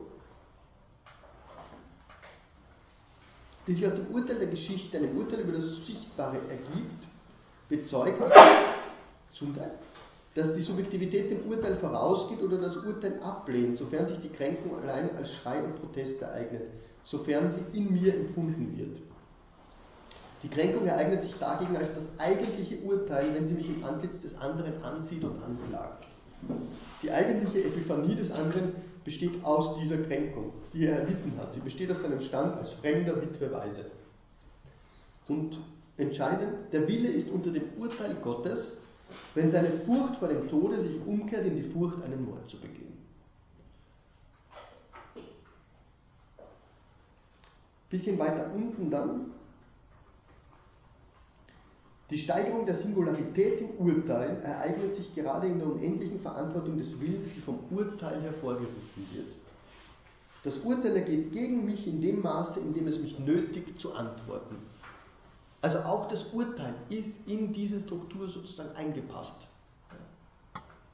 Das Urteil ist nicht einfach Verkündung einer Wahrheit, sondern es ist Nötigung zur Antwort. Antwortzwang, wenn Sie wollen. Das Urteil muss also eine Antwort implizieren, sonst ist es per Definition ungerecht. Das finden Sie jetzt auf Seite 360, 61 dann ausgeführt, wenn er von der Gerechtigkeit spricht, die durch das Urteil realisiert werden soll. Zweiter Absatz, in der Gerechtigkeit, die meine willkürliche und vereinzelte Freiheit in Frage stellt, werde ich also nicht bloß aufgerufen, mein Einverständnis zu geben, zuzustimmen, das wäre das Kalkül und die Verantwortung zu übernehmen. Nicht einmal das reicht. Ich soll nicht nur schlicht und einfach meinen Übergang in die universale Ordnung besiegeln, meinen Verzicht und das Ende der Apologie. Deren Rest danach als Überbleibsel und als Folgeerscheinung des animalischen Zustandes betrachtet würde. In Wirklichkeit schließt mich die Gerechtigkeit nicht in das Gleichgewicht ihrer Universalität ein. Die Gerechtigkeit nötigt mich, über die gerade Linie der Gerechtigkeit hinauszugehen. Und nichts kann danach das Ende dieses Ganges bestimmen. Hinter der geraden Linie des Gesetzes erstreckt sich unendlich und unerforscht das Land der Güte, das alle Hilfsmittel einer singulären Präsenz benötigt. Die singuläre Präsenz ist wiederum das Entscheidende. Unten heißt es dann, letzte Zeile, das Ich ist ein Privileg oder eine Auserwählung. Das heißt nichts anderes als ich werde singulär. Ja? Wir hatten letzte, letztens äh, schon diese Unterscheidung von Individualität und Singularität. Ich werde also singulär durch meine Antwort auf den Anruf, der über jede gesetzliche Verpflichtung hinaus ergeht. Angesprochen bin ich als Ich, als Egoismus. Ja? Und das ist sozusagen der bleibende Punkt, den er gegenüber Kant wiederum immer geltend machen würde. Ja?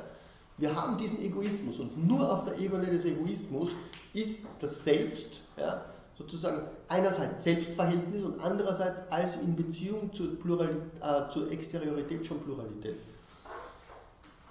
Das Urteil ergeht also an mich, Conclusio, in dem Maße, in dem es mich nötigt zu antworten. Ich antworte als singuläres Ich, als leibhaftiger Wille, als Wille, der in der Geduld den Egoismus durchbrechen kann. Das Ich bestimmt sich als Privileg und Erwählung. Das heißt, anders formuliert, ich bin unvertretbar in meiner Stellvertretung. In meiner Stellvertretung für den anderen erlange ich sozusagen Singularität, weil mich niemand anderer dort vertreten kann. Das bestätigt die Apologie 361, Mitte ungefähr. Das Urteil entfremdet die Subjektivität nicht mehr, denn es führt nicht mehr zum Eintritt in die Ordnung einer objektiven Moral und zur Auflösung in ihr. Sondern es lässt der Subjektivität eine Dimension der Vertiefung in sich selbst. Ich-Sagen, die irreduktible Singularität behaupten, in der die Apologie weiter besteht, bedeutet, dass ich eine bevorzugte Stellung in Bezug auf die Verantwortung habe, in der niemand mich ersetzen und von der niemand mich entbinden kann. Also unersetzbar in der Stellvertretung. Noch einmal diese Formel. Zusammenfassend für den Abschnitt noch, der Vollzug des Ich im Sinne dieser Vertiefung ist das, was Levinas als Moralität bezeichnet. Aber das gilt letztlich für alle, nicht nur für mich. Ja? Nur aufgrund der Moralität gibt es Gesellschaft. Soweit geht auch Levinas Kritik an Heideggers Auffassung von Individualität. Für Heidegger bestand diese ja darin, in authentischer Weise, das heißt entschlossen vorlaufend, seine Möglichkeit zu sein. Sie vorlaufend zu ergreifen, jedoch Möglichkeiten, die ich nur auf der Grundlage meiner Gewesenheit bin. Für Levinas besteht die Singularität demgegenüber darin, entsprechend meiner unvertretbaren Verantwortung zu handeln, die sich gerade nicht in dem Vorlaufen, sondern in diesem Intervall erschließt. Hier könnte man jetzt einen Vergleich mit Nietzsche vielleicht auch andeuten, ähm, wo das Individuum in gewisser Weise ja über bestehende Normen hinweggehen muss, sozusagen in das Jenseits von Gut und Böse denn die Normen sind nur Ausdruck, äh, sind nur moralische Kategorien, die mir von der Mehrheit diktiert werden. Ich bin dagegen Individuum, wenn ich diese überschreiten kann. Das hat natürlich sehr viel mit dem Lebensbegriff bei Nietzsche zu tun, ähm, gegen den sich Levinas ja in Totalität und Unendlichkeit mehrmals kritisch wendet. Levinas würde dann darauf antworten, ähm, dass Moralität keinesfalls sozusagen eine Funktion sozialer Kategorien oder Gesetze sein kann und besteht das auch in ihrer Überschreitung sondern nur singuläre Antwort auf individuell ergehende Ansprüche. Und diese Antwort, wie er hier geschrieben hat, bedient sich der schwachen Hilfsquellen der Innerlichkeit, dieser Möglichkeit einer Vertiefung. Seite 362.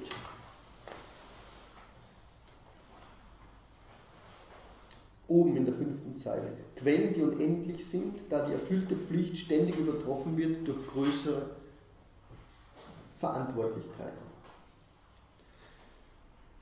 Wir hatten das letzte Mal schon den Begriff der Assistenz, der mit der Sprache zu tun hat, mit dem sich beistehen im Diskurs, das, was für die Werke nicht gilt.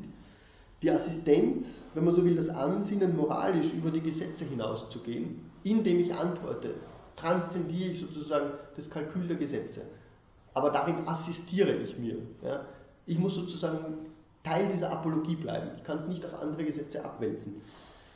Diese Assistenz bedarf aber selbst der Sichtbarkeit. Güte besteht zwar darin, sich so im Sein zu setzen, schreibt Levinas, dass der andere mehr zählt als ich selbst. Darin besteht für das Ich die Möglichkeit, nicht zum Tode zu sein. Aber auf Seite 364 heißt es dann, dieses innere Leben kann nicht auf alle Sichtbarkeit verzichten.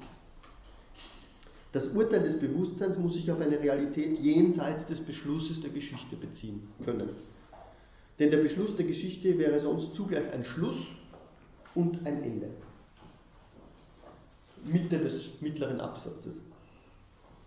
Als äußerste Beziehung der Wahrheit bedarf es daher, wie er hier schreibt, einer unendlichen Zeit, die sowohl die Güte als auch die Transzendenz des anderen bedingt. Also etwas sehr Ambivalentes. Ja. Dieses primäre Phänomen der Zeit, das das Intervall verkörpert, instituiert und sicherstellt, das heißt das noch nicht, führt somit, wie er das formuliert, auf ein Jenseits des Antlitzes, das, was er vor allem als die Vaterschaft jetzt diskutiert, im vierten Teil Jenseits des Antlitzes. Machen wir fünf Minuten Pause, dann kann ich Ihnen zumindest noch den vierten Teil geben, in einem Überblick. Äh, zum fünften sage ich vielleicht so viel, ich weiß nicht, ob, man, ob sich das wirklich noch ausgeht. Der fünfte Teil ist wirklich eine Zusammenfassung. Ja? Also wenn Sie, wenn Sie sich das Buch in einer Zusammenfassung zu Gemüte führen wollen, lesen Sie den fünften Teil. Ja? Die, die einzelnen Schritte, die er dort vollzieht, die beschreiben wirklich sozusagen das sachlogische Durchschreiten dieses Buches. Ja? Ähm, es gibt keine bessere Zusammenfassung. Ja? Sie finden dort die Begriffe, zwar nicht unbedingt definiert, aber so entfaltet, dass man, dieses, dass man das Grundkonstrukt des ganzen Buches ganz, ganz wunderbar sich erarbeiten kann. Ja. Ähm, okay, kurze Pause und dann gehen wir noch jenseits des Antlitzes. Machen wir noch einen kleinen Ausflug zumindest ins Jenseits des Antlitzes. Ähm, ich sage Ihnen auch dazu, dass, dass das, ich finde das ein problematisches Kapitel. Ja. Ähm, und meine Vorbereitung wird wahrscheinlich noch eine Doppelstunde erforderlich machen, um das jetzt alles durchzubringen. Also ich habe mich jetzt gerade entschieden, dass ich Ihnen das eher ein bisschen frei ähm, erläutern will. Was ich ganz, ganz wichtig finde, ist aber, und im Prinzip habe ich ja darauf hingewiesen, dass, dass für mich das dritte Kapitel sozusagen erstes und drittes Kapitel, naja, zweites darf man nicht außen vor lassen, äh, sozusagen den Kern des Buches ausmachen, nämlich jetzt auch im Hinblick darauf, wie sich daraus äh, Korrektive oder kritische Potenziale für die Diskussion anderer ethischer Begründungsfiguren ergeben. Mit dieser Problematik, die jetzt mit dem Jenseits angesprochen wird, dem Jenseits des Antlitzes nämlich, schaut das ganz anders aus. Ja. Man kann das natürlich äh, jetzt äh, gendertheoretisch kritisch ins Auge fassen etc. Es wirkt trotzdem ja, äh, in gewisser Weise wie ein Fremdkörper in diesem Buch. Das, äh, darüber bin ich nie hinweggekommen äh, und Levinas hat das später auch nicht mehr aufgegriffen. Ja. Also man kann natürlich sagen, okay, ähm, diese, dieser Versuch über die Phänomenologie des Eros über das Phänomen der Liebe in ihrer Ambivalenz, über, über all diese Phänomene der Wollust, der Vaterschaft, der Kindschaft, des Weiblichen, die, die hier wieder aufgegriffen werden, sozusagen dieses Intervall der Zeit zu verunendlichen, ja, wenn Sie so wollen, natürlich in den generativen Zusammenhang zu stellen, äh, ist ein Moment, das er später nicht mehr aufgreift. Wieso braucht er später nicht mehr? Weil später Levinas wiederum Phänomenologe wird. Sagen wir es mal so. Ja. Totalität und Unendlichkeit ist mit dieser ganz starken Betonung auf das Antlitz, das sich nicht zeigt, ja, das der Schau entgeht, das der Berührung entgeht, das dem Zugriff entgeht, ja, das sozusagen diese vorethische, diese zutiefst ethische Erfahrung ja, des Angesprochenseins in, in meiner ähm, Selbstheit, in diesem Zirkel des Selbst sozusagen aufarbeitet, dieses ethische Intervall sozusagen zu prolongieren bis ins Unendliche, ist es, was er später aus dem einfachen Grund nicht braucht, weil er nicht mehr vom Antlitz ausgeht. Ja? Levinas sagt später, wenn er dann jenseits des Seins erarbeitet, das Antlitz ist in gewisser Weise, naja, wenn es nicht überbesetzt ist, eine Chiffre der Transzendenz des anderen. Ja. Aber das Antlitz steht eben immer auch, und das war dieser entscheidende Punkt jetzt hier im Kapitel über das Antlitz, es steht immer in dieser, wenn man so will, amphibologischen äh, Struktur. Ja. Ethischer Anspruch, zwischen ethischem Anspruch und äh, Überforderung. Ja. Es ist immer Antwortzwang und Versuchung des Mordes in eins. Das, war genau diese Figur der Dublette, die wir herauszuarbeiten versucht haben. Ja? Mit dem Hass, mit der Gewalt. Diese Ambiguität entgeht ihm nicht. Ja? Äh, Levinas würde jetzt sagen, wenn er weiterdenkt, wir müssen diesen Anspruch des anderen schon auf eine andere Weise erfahren haben. Ja? Es muss also sozusagen eine stärkere ethische Intrige in uns geben. Und in Jenseits des Seins wird er dieses Moment, dieses alteritäre Element, Moment, viel, viel stärker in die Immanenz des Selbst hineinziehen. Ja. Er wird dort die, diese Analyse der Leiblichkeit noch viel stärker sozusagen vorantreiben und zeigen versuchen, nur das, nur wenn es in mir bereits diese Andersheit gibt, eine Erfahrung die des Antlitzes überhaupt sozusagen ihre wirkliche Macht entfalten kann. Ja. Deswegen wird dort dann die Immanenz in Termini einer Selbstveränderung, einer Selbstalteration etc. durchdekliniert. Ja? Und es geht ihm nicht mehr so sehr darum, ja, jenseits des Antlitzes noch Ressourcen zu entdecken, ja, die die Apologie sozusagen weiter und weiter führen können, ja, in ihrer Konfrontation mit dem Urteil der Geschichte, sondern es geht ihm darum, wie vor jedem Urteil, vor jedem Urteil ich schon dem anderen ausgeliefert bin und ich bin es aufgrund meiner, meiner Sinnlichkeit, meiner leibhaftigen Existenz. Ja. Da geht es nicht darum, wie der andere ja, sozusagen meine Kategorien, die Logik des Begriffs, die Schau, meine Aneignungsversuche durchbricht, ja, sondern wie in mir schon ein Prinzip am Werk ist, das das überhaupt möglich macht. Das wäre das Projekt von Jenseits des Seins oder anders als Sein geschieht. Ich habe in der Pause schon kurz angedeutet, damit geht einher eine ganz, ganz radikale Kritik an der Sprache. Wenn Sie jenseits des Seins lesen, das ist, das ist eine relativ verstörende Lektüre, weil es so viele Sätze gibt, denen das Verb fehlt. Ja. Äh, das Verb wäre für Levinas hier noch im wirklichen Ausdruck einer, einer Philosophie der Macht, ja, die das, was sie sagt, bereits im Gesagten aufgehen lässt. Und dort versucht er diesem Endsagen, diesem Widersagen, ja, des anderen gerechter zu werden. Und sagen, okay, ich muss diese Philosophie der Macht, die die Ontologie darstellt, wie er ja hier schon klar sagte, ich muss die noch radikaler zurücklassen und das findet eben seine Spuren dann in der Sprache. Phänomenologisch ist das spätere Werk wieder ganz einfach in dem Sinn, weil es die Struktur der Subjektivität durchleuchtet.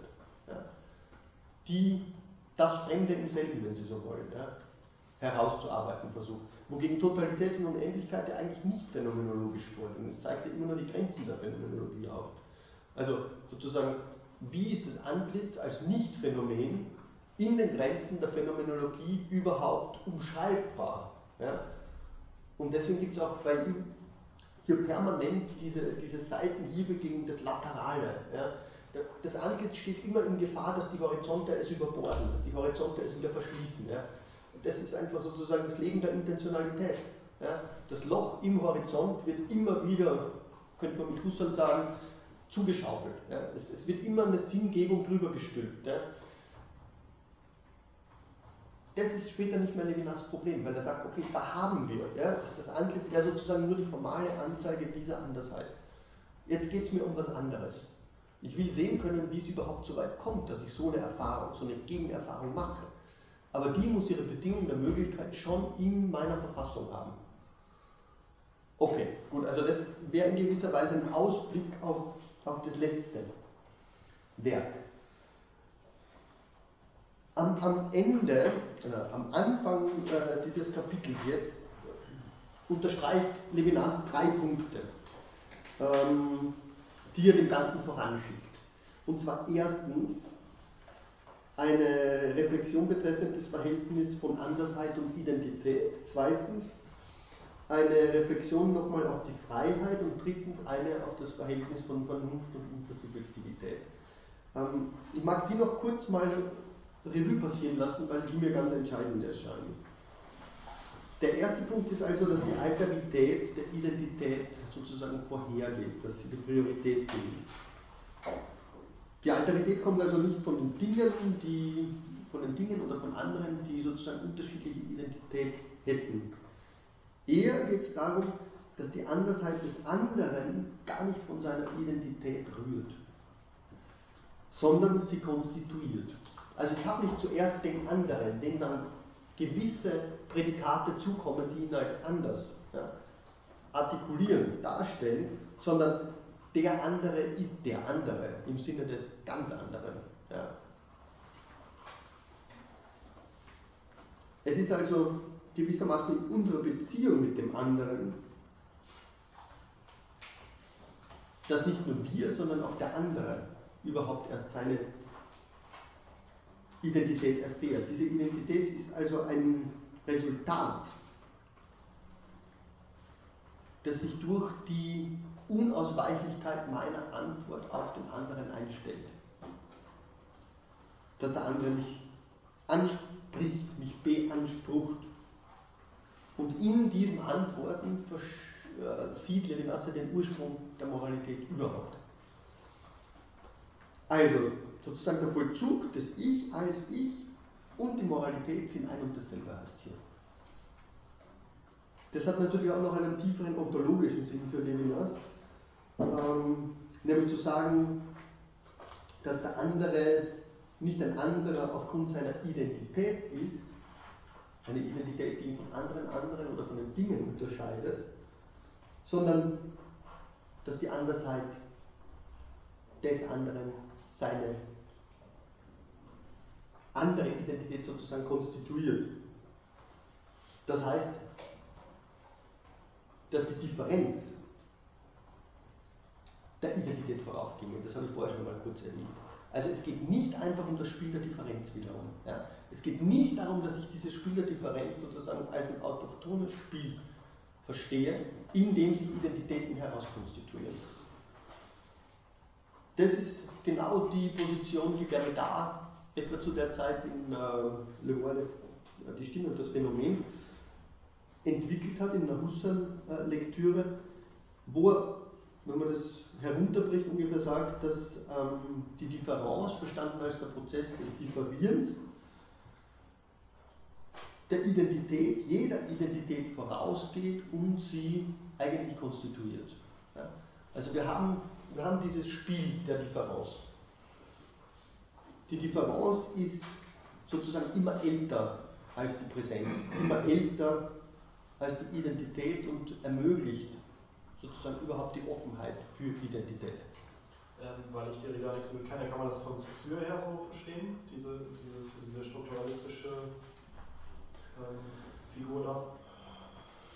Ja, kann man. Ich meine, das hat der Derrida auch gemacht. Ja. Ähm, das wäre jetzt allerdings ein größerer Rekonstruktionsbedarf, wenn man die sozialische Theorie jetzt auch nochmal reinbringen wollte. Also, ja.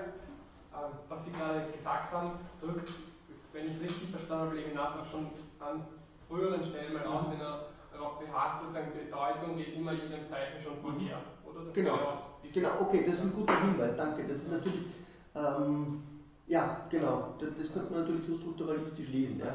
Die, Bedeutung, die Bedeutung des anderen, die über alle Zeichen erhaben ist ja, und sich in gewisser Weise natürlich im Spiel der Zeichen abzeichnet, ja, aber trotzdem nicht durch das Spiel der Zeichen konstituiert wird. Zumal er ja auch die, gleiche, äh, die gleichen Begriffe verwendet sogar, wie Saussure, aber anders.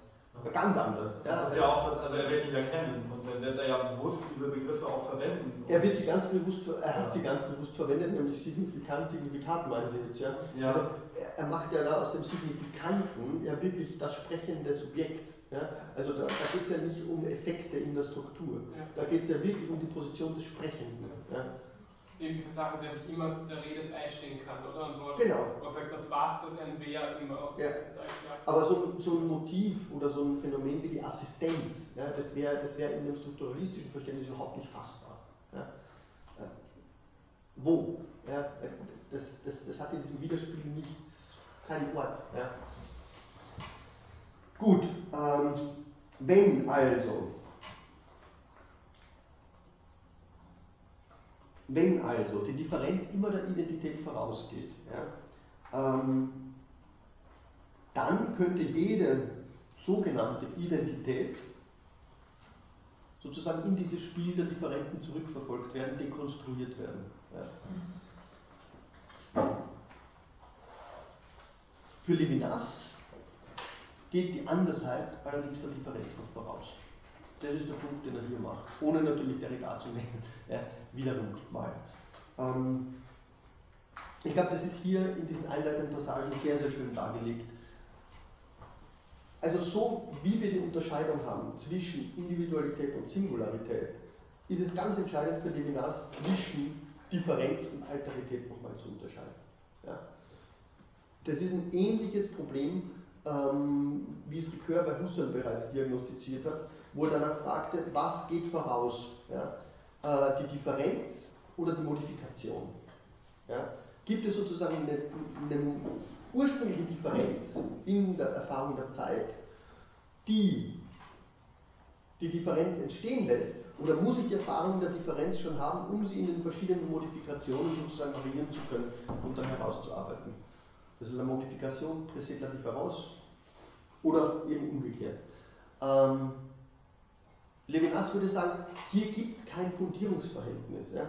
Also das wäre auch in gewisser Weise noch eine Kritik an Derrida, der ja gegen jede Fundierung selbst schon sehr, sehr kritisch war, aber eben in seiner Dekonstruktion das Spiel der Differenzen nochmal ja, jeglicher Identität sozusagen zu unterschieden versucht hat.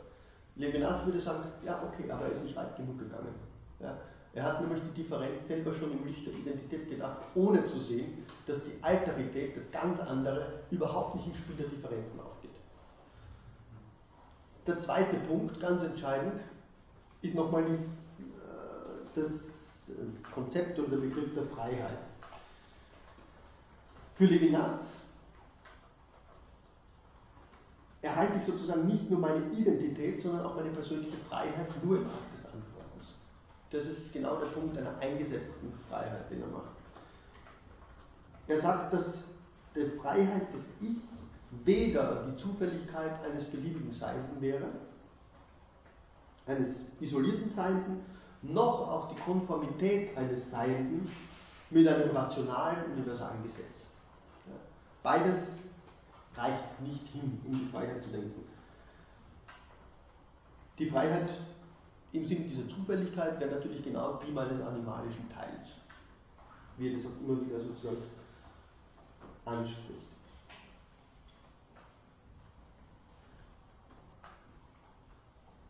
Die Innerlichkeit, also. Pardon? Das ist nicht äh, synonym mit Innerlichkeit. Nein. Diese animalische. Nein. Nein. Wie lässt sich Individualität mit Freiheit sozusagen dann aber zusammendenken? Ja? Wie gehen die eine Einheit ein? Ohne, den Freiheit, ohne Freiheit auf dieses Begehren eben zu reduzieren. Das ist die Frage, die hier nochmal stellt. Für Levinas ist die Individualität sozusagen gleichbedeutend mit dieser nicht zufälligen Freiheit als etwas, das mir gegeben ist. das mir vom anderen gegeben ist. Und hier kommt diese ganze Semantik der Gabe rein.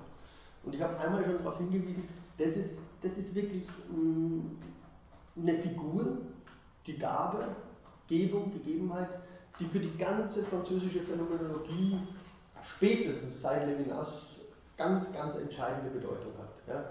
Ja. Ähm, ich habe auf Marion hingewiesen, der sozusagen diese ganze Topologie der Figuren, der Gabe, der Gegebenheit und der Phänomenologie herausgearbeitet hat. Das ist eine andere Geschichte.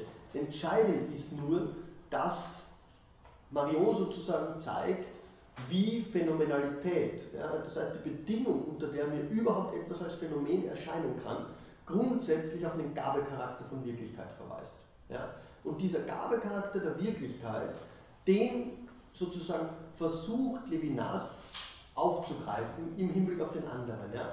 Der andere wäre genau diese Gabe meiner Freiheit und ich kann dem anderen sozusagen in der Gabe entsprechen, nämlich ihm Antwort geben.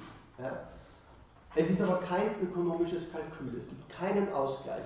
Levinas sagt immer, und das ist jetzt auch der Punkt hier in diesem letzten Teil, dass dieses Geben sozusagen meine Verantwortung nur noch vergrößert. Ja? Das ist schon einmal ein, ein Punkt, der sozusagen sich in der Phänomenologie des Eros abzeichnet.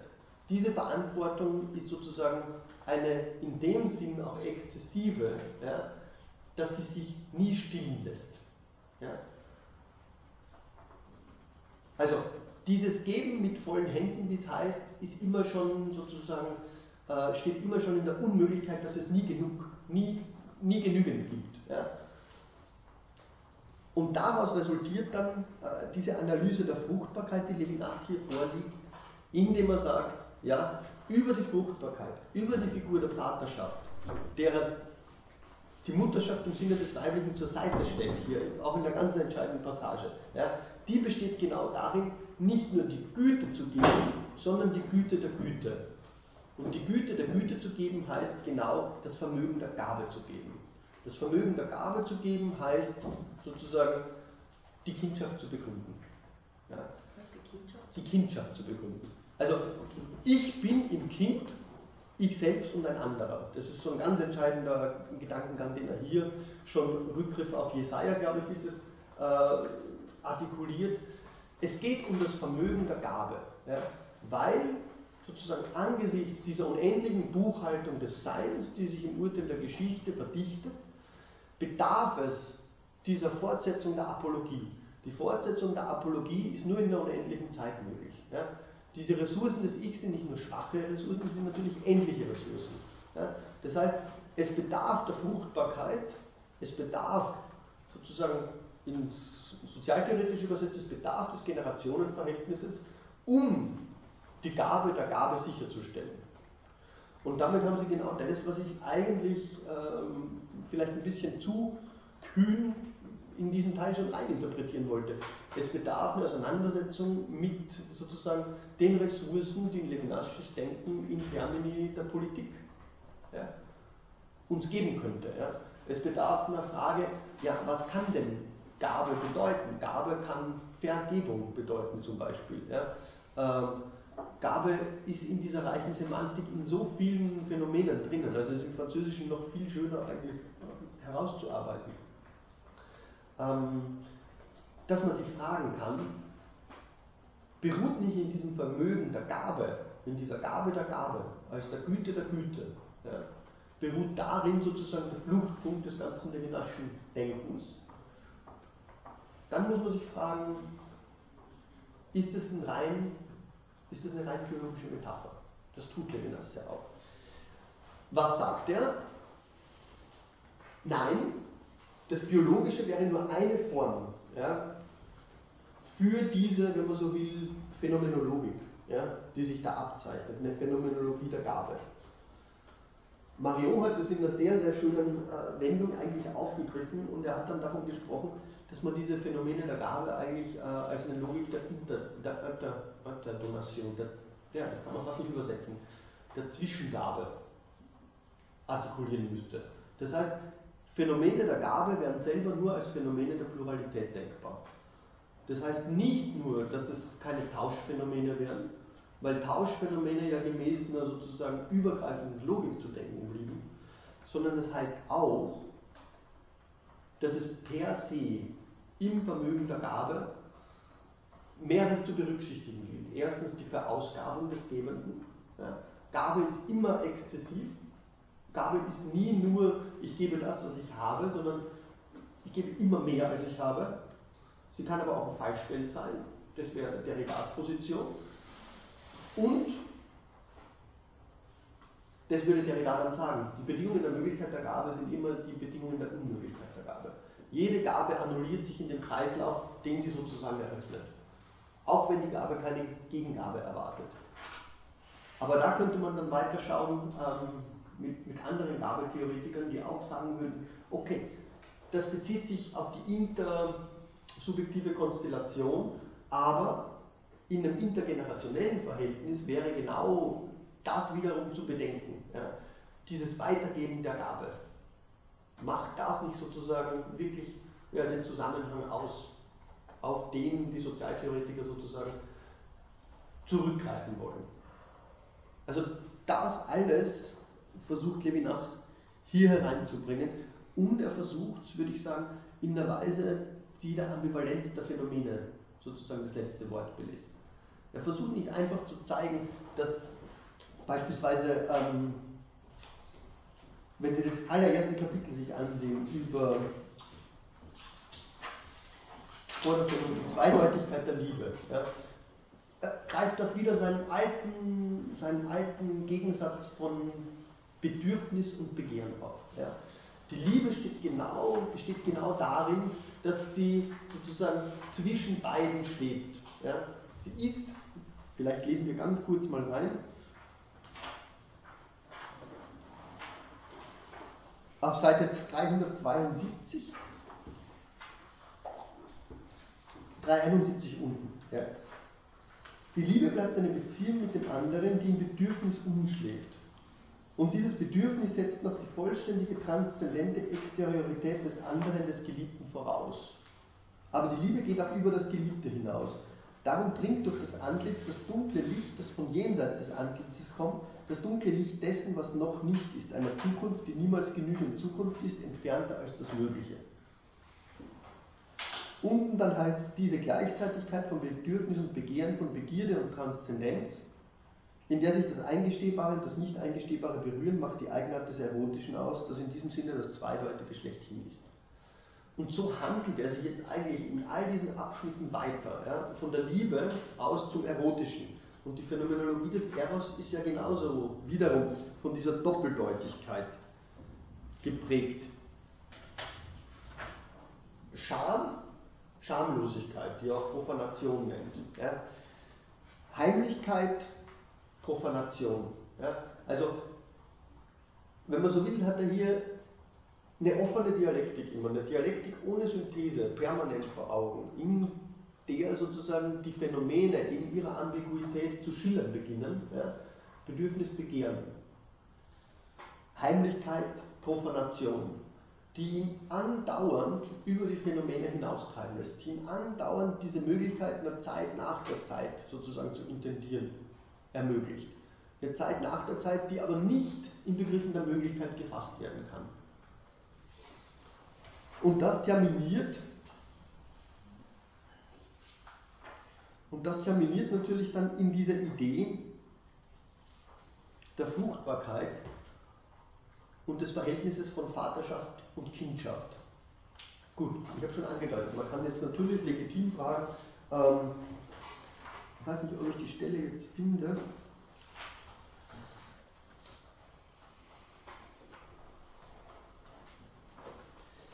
Also auf Seite 381 haben Sie diese sehr, sehr schöne Stelle, wo der Eros mal ganz klar in Verhältnis gesetzt wird zu dieser, zu dieser Zukunft, nicht die Möglichkeiten mehr betrifft. Ende des ersten Absatzes, der Eros vollzieht sich weder als ein Subjekt, das ein Objekt fixiert, noch als eine Projektion auf ein Mögliches hin. Seine Bewegung besteht darin, über das Mögliche hinauszugehen.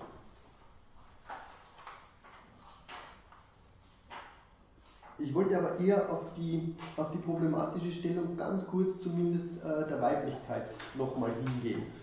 er bringt, es, bringt die Weiblichkeit hier mit einigen Dingen in Verbindung, die man ihm natürlich sehr, sehr kritisch sozusagen vorgeworfen hat. Nächtliches Leben, Schamlosigkeit, Profanation dann nochmal, Nichtbedeutung. Ja? Also alles, alles Figuren, die, die scheinbar einen sehr problematischen Status der Weiblichkeit andeuten. Zumindest, wenn man das jetzt, ähm, ich sag mal, in der politisch korrekten ähm, Explikationshermeneutik, ja, hermeneutischen Herangehensweise sich verdeutlicht. Ich glaube aber, dass er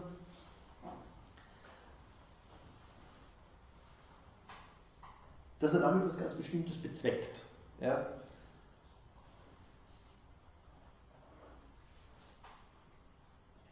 Lesen Sie auf Seite 391, wo die sozusagen, wo die Weichen schon ganz eindeutig gestellt sind, wo es um die Vaterschaft geht, wo es darum geht, ähm, dass in der Profanation die Möglichkeit jenseits der Möglichkeiten angedeutet wird.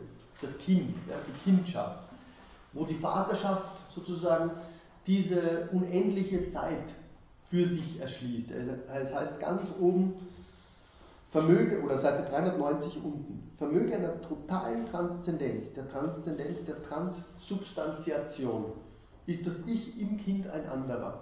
Die Vaterschaft bleibt eine Identifikation des Ich, aber in der Identifikation auch eine Unterscheidung. Dies ist eine Struktur, die in der formalen Logik unvorstellbar ist. Und unten dann mit Jesaja, mein Sohn ist ein Fremder. Aber er gehört mir nicht nur, sondern er ist ich. Der Sohn, das bin ich, der ich mir selbst fremd bin. Il est moi, c'est moi étranger à soi. Was nochmal, der französische Urtext macht es viel, viel klarer noch, ja, wie sozusagen da dieses, diese Alterität des Sich ja, aufbricht. Ja.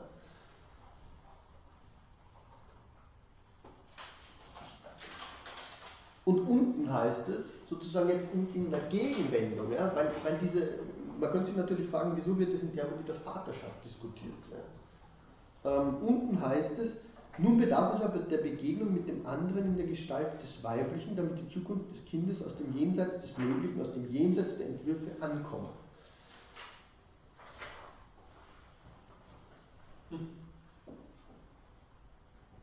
Was heißt das?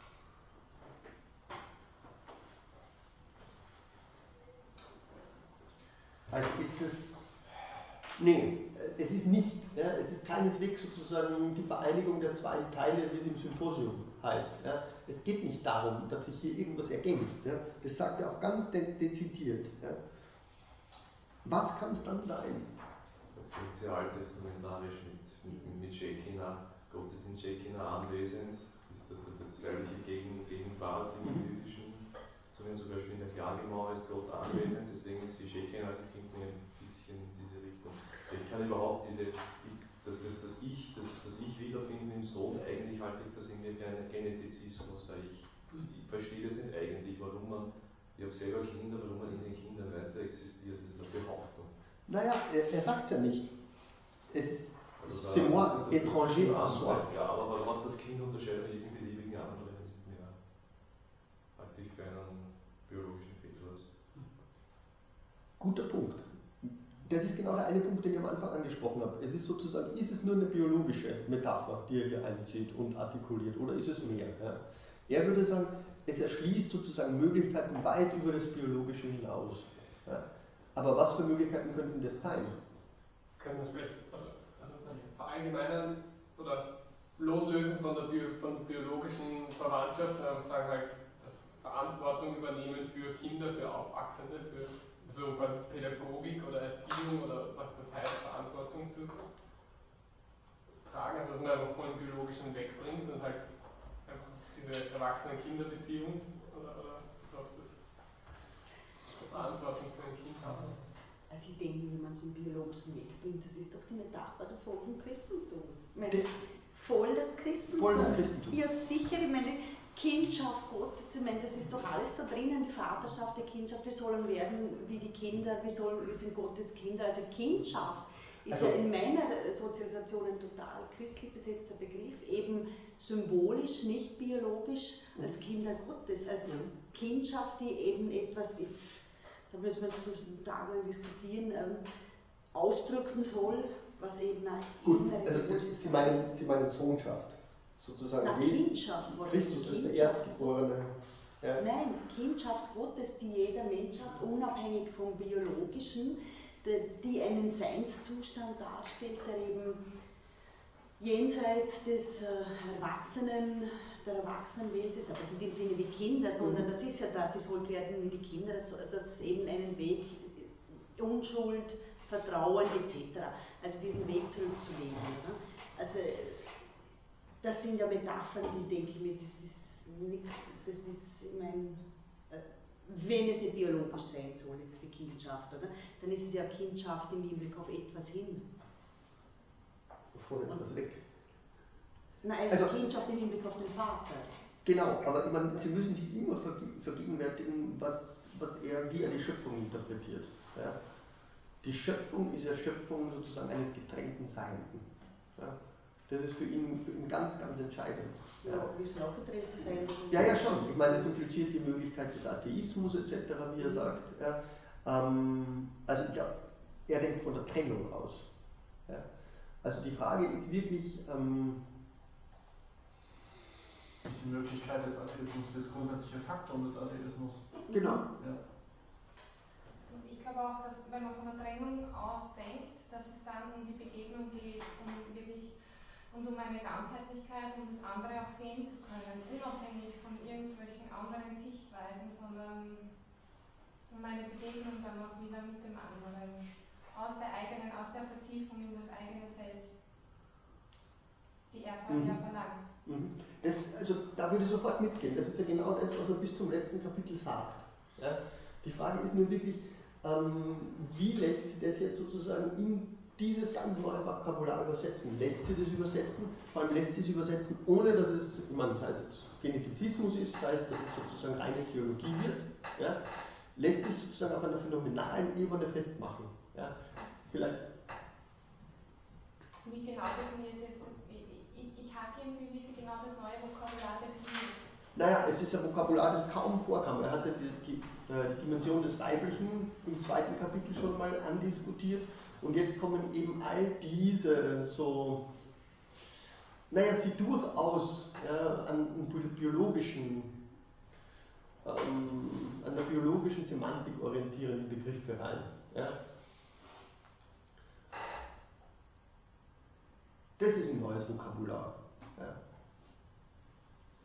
Zudem eines, das, das scheinbar eine Asymmetrie aufmacht. Eine geschlechterspezifische Asymmetrie. Ich glaube, wenn man sich auf diese Diskussion einlässt, verliert man das Wesentliche, nämlich diesen ganzheitlichen Aspekt, den man verlangt. Der ganzheitliche Aspekt würde darin bestehen, dass sozusagen das Wesen der eingesetzten Freiheit das Antworten ist. Das, das, ist, das ist sein, wenn man so will, ganzheitlicher Ansatz. Genau. Ja. So, jetzt haben wir so viele Wortmeldungen. Sie hatten, glaube ich, zuerst mal. Ja, ich meine, dass ein Sohn weil der ja dann ein völliger Neubeginn ist, kann er diese ganze Philosophie, dieses Denken einfach wirklich werden lassen, indem er einfach der Vater die Verantwortung für die Verantwortung des Sohnes übernimmt. Da kann er diese Ethik einfach neu beginnen sozusagen und äh, das nicht, wie soll ich sagen,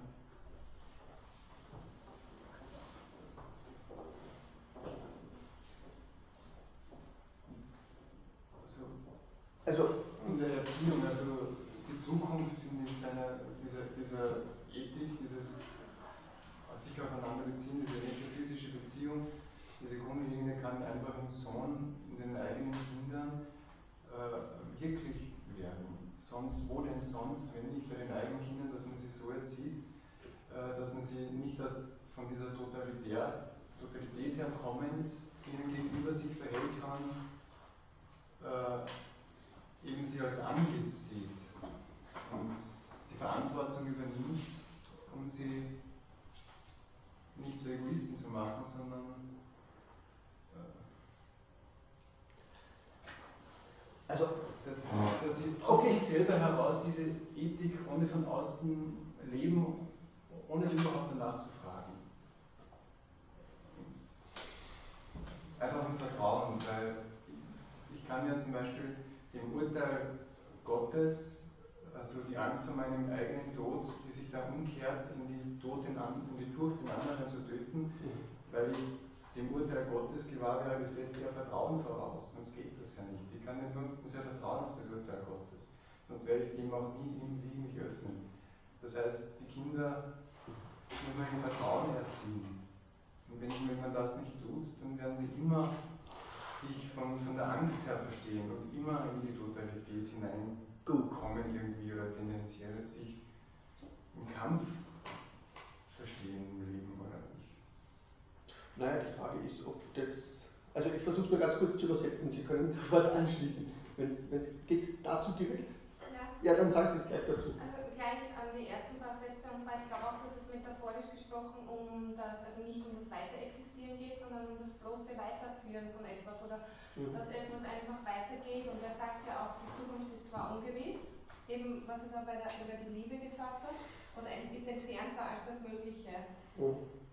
Das, man weiß es nicht, aber man weiß, dass es weitergeht. Und es geht nicht um ein, um ein biologisches Weiterexistieren, sondern es geht um das, einfach um, um das Fortführen oder um das Weitergehen, metaphorisch gesprochen.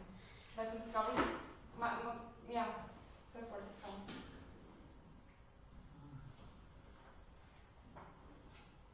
Okay, also wenn ich richtig verstanden habe, was, was Sie beide sozusagen ein bisschen anvisieren, ist, äh, dass Levinas dann einen, einen, Spielraum aufmachen will, der sozusagen eine horizontale Intersubjektivität von der vertikalen Intersubjektivität trennt. Ja? Also das heißt, es wäre nicht nur sozusagen die Beziehungen, die eine Totalität ausmachen, ja, die eben eine ökonomische sein kann oder was auch immer, sondern in dieser Totalität müsste es Raum geben für eine vertikale Transzendenz sozusagen. Ja. Das, aber ist das sozusagen rein das, was man klassisch als Generationenverhältnis bezeichnet? Ja. Ähm, oder ist da mehr am Werk? Ich meine, wenn Sie auf die Erziehung rekurrieren,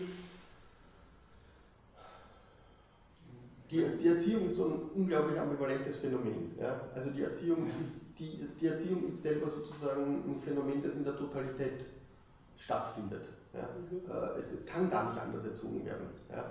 Ich meine, das, das, das, das Kind erziehen, ohne es zu erziehen, es willkommen zu heißen und ihm die Welt als Gabe zu überreichen.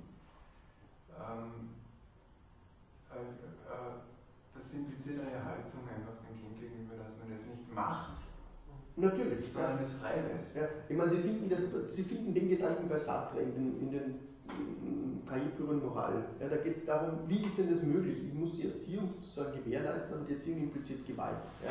Ich muss das Kind sozusagen als oder im Lichte des sozusagen des vollen Individuums behandeln, dass es der einst sein wird. Ja. Aber gleichzeitig ist es das eben jetzt nicht. Und inwiefern legitimiert das sozusagen Zwang und so weiter in der Erziehung? Also Sartre ist da ganz, ganz, ganz klar, ja, indem er sozusagen das nur mal auf, als Frage aufrollt. Ja. Aber die Frage bleibt halt wirklich, auch bei ihm ist das alles in so einer Terminologie der Gabe drinnen. Ja. Aber was, was wird gegeben, ist die Frage. Ja. Was wird gegeben? Sie haben das Vertrauen eingebracht. Das finde ich einen interessanten Punkt. Das Vertrauen wäre sozusagen nicht Vertrauen auf irgendwelche Institutionen, das Vertrauen wäre nicht Vertrauen in dieses oder jenes. Ja? Das wäre sozusagen nicht ähm, das Kalkül des Vertrauens, das wäre einfach, Husserl würde vielleicht sagen, fungierendes Vertrauen, ja? ähm, das vor jeder Thematisierung stattfindet. Das, äh, sowas hatten Sie, glaube ich, jetzt im Kopf. Ja? Und das wäre eben etwas, das durch, naja, wird es durch Erziehung gewährleistet, wird es früher gewährleistet, das, das sind Fragen, die man sich stellen kann. Ja, das kommt durch die, durch die Zeit, wenn ja. es dann offen bleibt für das, dass das Kind das versucht, probiert sich aus, macht Fehler, dass man es nicht verurteilt. Und sonst kann das Vertrauen nicht wachsen vielleicht. Und auch die okay, Vertrauen. Ähm, Sie hatten sich auch gemeldet. Ah, hat sie erledigt, glaube ich. Schade, ich hätte gerne Hinweise darauf, wie sich das verstehen lässt. Aber ich glaube, Sie wollten auch nochmal. Ja, es ist ich finde halt, dass ein, ein vollständiges Umdenken auch erforderlich ist, weil solange man das Kind als Kind sieht und als jemand Minderen, mhm. dann ist klar, dass es ein totalitäres Abhängigkeitsverhältnis ist. Aber es, ist a, es, es bezieht auf mehrere gesellschaftliche Aspekte, weil führen kann immer liebevoll stattfinden oder soll auch führen, soll ein Hinführen, ein, ein, ein, ein, ein Sichtbarmachen der Möglichkeiten sein und soll keine Gewalt und Zwänge beinhalten, weil dann jeder Mensch in seiner Würde beschnitten. Ja. Das ist meine persönliche Meinung jetzt auch schon dazu. Aber es ist, ja. Aber das passt, Entschuldigung. Ja, ja, bitte. Also das finde ich passt zu anderen Sachen von Levinas nicht unbedingt dazu, der immer gegen die Maiotik schreibt und für die äh, ja. Unterweisung. Und wenn ich wirklich, also wenn ich das lese und den Sohn wirklich als auch diesen Fremden sehe, was in der, also der, also er schreibt ja im, im Satz ganz oben, ähm, das Vaterschaft bleibt eine, äh, bleibt eine Identifikation des Ich, aber in der Identifikation auch eine Unterscheidung. Dann der Satz der Sohn c'est moi étranger à soi. Also das dann bringt er den Fremden auch hinein und ich finde da, weil da, wenn man das ernst nimmt, dann muss man, finde ich, weg von diesen, also meiotischen, nur die Möglichkeiten im Kind äh, hervorholen, sondern auch zu dem, was da sonst dranhängt, nämlich was Levinas über die Unterweisung auch sagt. Mhm. Und das finde ich ist aber dann schon, wenn du das wirklich auf tatsächlich die Generationen bezieht, weiß ich nicht, was, wie man das denken kann, was Erziehung dann auch betrifft. Also in der Praxis finde ich nicht vertretbar. Genau.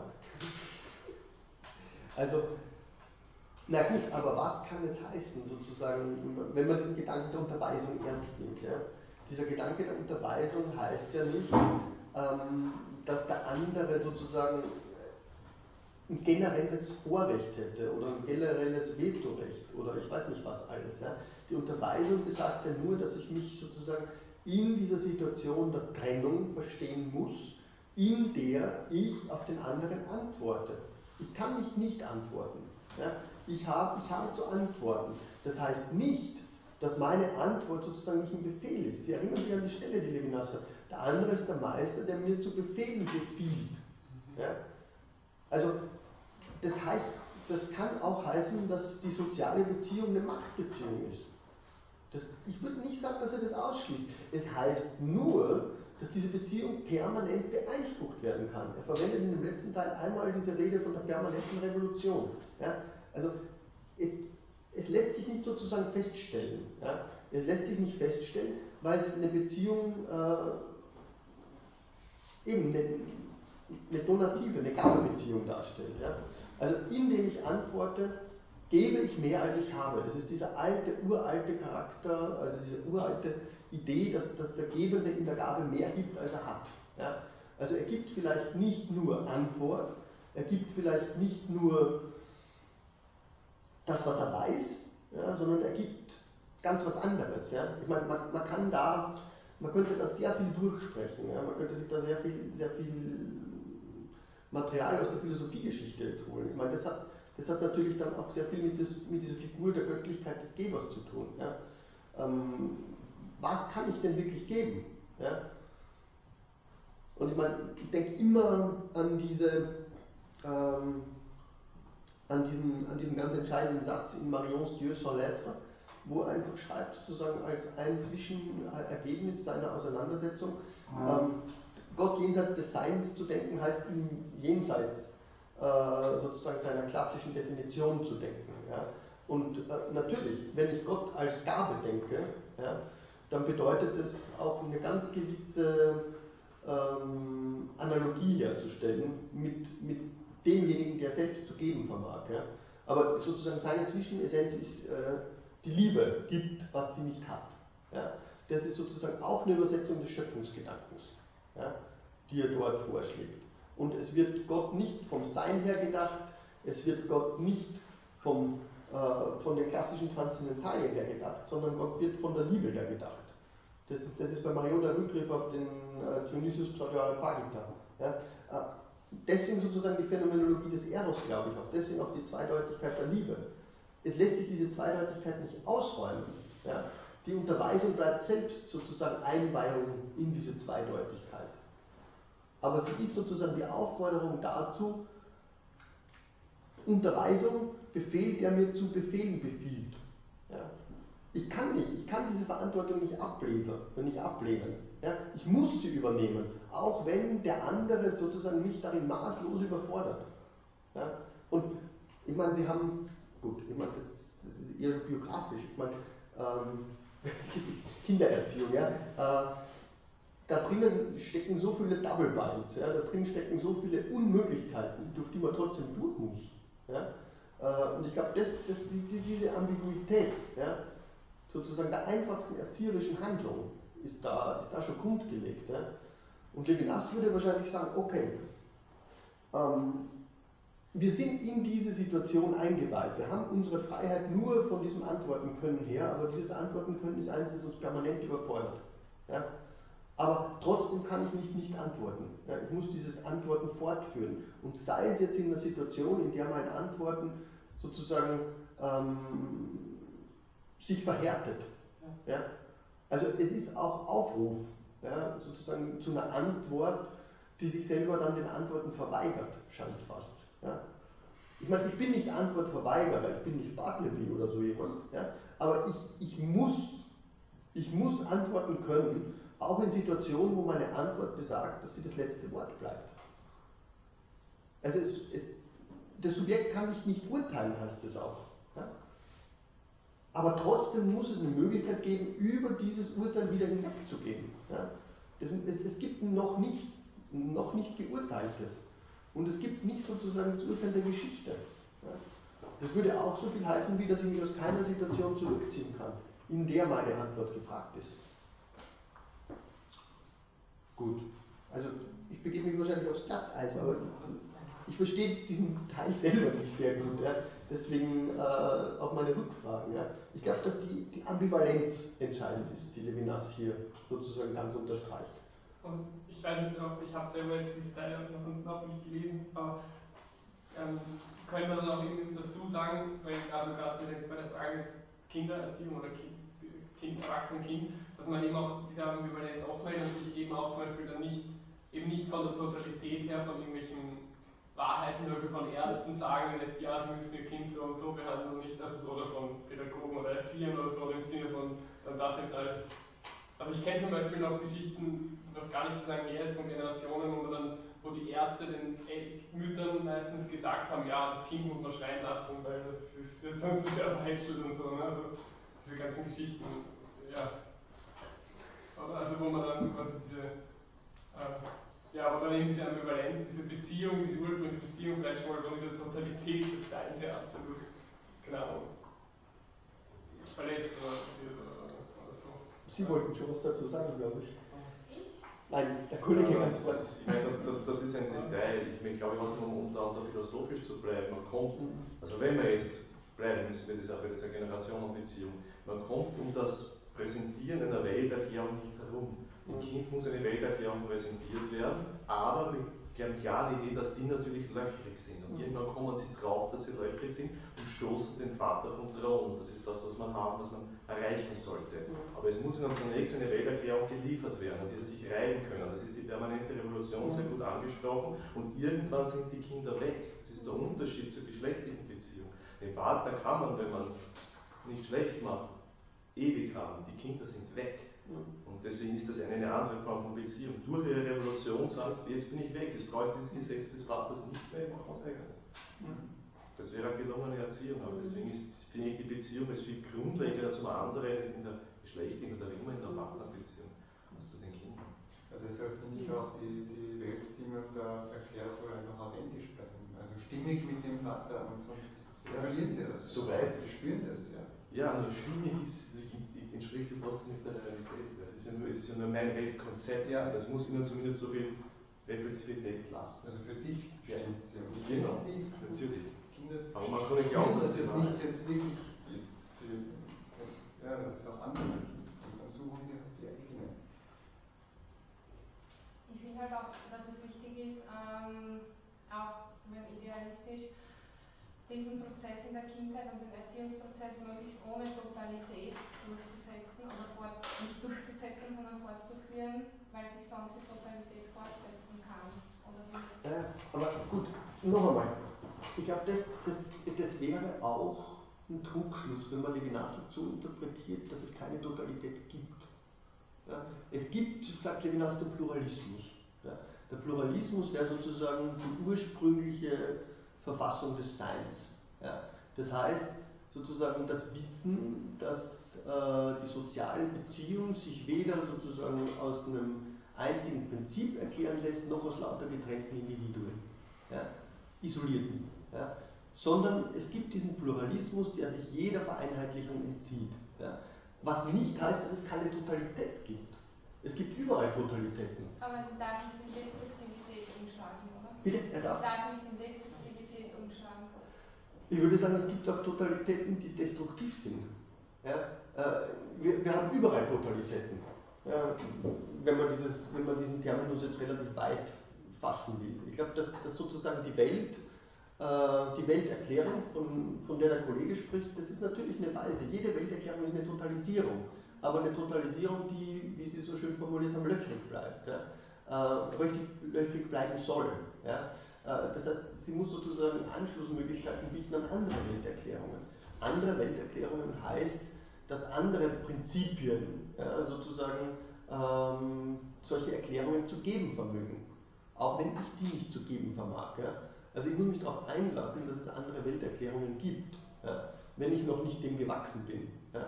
Und ähm, vielleicht ist das Problematischste wirklich das, oder der, der, der Moment, wo, wo verschiedene Welterklärungen miteinander sich ins Gehege kommen. Das ist ja, denke ich, auch gerade für ein Kind ein ganz kritischer Punkt. Ja. Autorität, äh, sagen wir mal, des Vaters oder der Eltern. Ja. Ich meine, es gibt ja da schon verschiedene Autoritäten. Ja. Ähm, ich glaube, das hat Levinas hier ja auch im, im, im, Auge, wenn er von, von der Mutter spricht und von, von der Weiblichkeit sozusagen als eine Bedingung der Möglichkeit für das Kind. Ja? Das, das ist eine ganz eine andere Form sozusagen der Totalisierung als die Vaterschaft. Ja? Aber in der Erziehung, ich meine, ein ganz entscheidender Punkt ist natürlich, also ganz empirisch Schule, ja? da kommt plötzlich ein ganz anderes Welterklärungsprinzip herein. Da kommt plötzlich, ich meine, mittlerweile wesentlich abgefedert die Autorität der Lehrperson herein ja, die eine ganz andere Welterklärung vielleicht liefert, als es die Eltern tun. Ja. Und das, das sind natürlich so Übergangs, Übergangsphänomene, äh, die, die, man sehr ernst nehmen muss. Ja.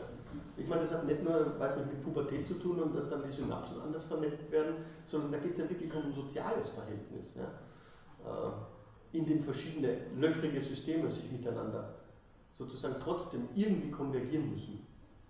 Und, und da, glaube ich, ist der entscheidende Punkt zu sehen, dass es nicht Totalitäten in dem Sinne sind, sondern, wenn man so will, Antwortregister. Ja? Wir haben verschiedene Antworten, ja, die uns einfach äh, sozusagen aufgrund unserer sozialen Situierung ja, Möglichkeiten eröffnen. Wir, haben, wir, wir, kennen einfach Antwortspielräume. Viele kennen wir nicht. Ja? Wir werden in andere eingeweiht. Aber ich glaube, äh, die Totalität einer Ordnung hängt einfach davon ab, wie sehr sie dafür offen ist, deformiert zu werden. Ja? Und ich meine, Erziehung ist wahrscheinlich, wenn ich das jetzt so mit Levinas entwickeln kann oder zu versuche, würde ich sagen, Erziehung ist genau die Möglichkeit, eine Ordnung, eine Ordnung im Horizont ihrer kohärenten Deformation zu erhalten.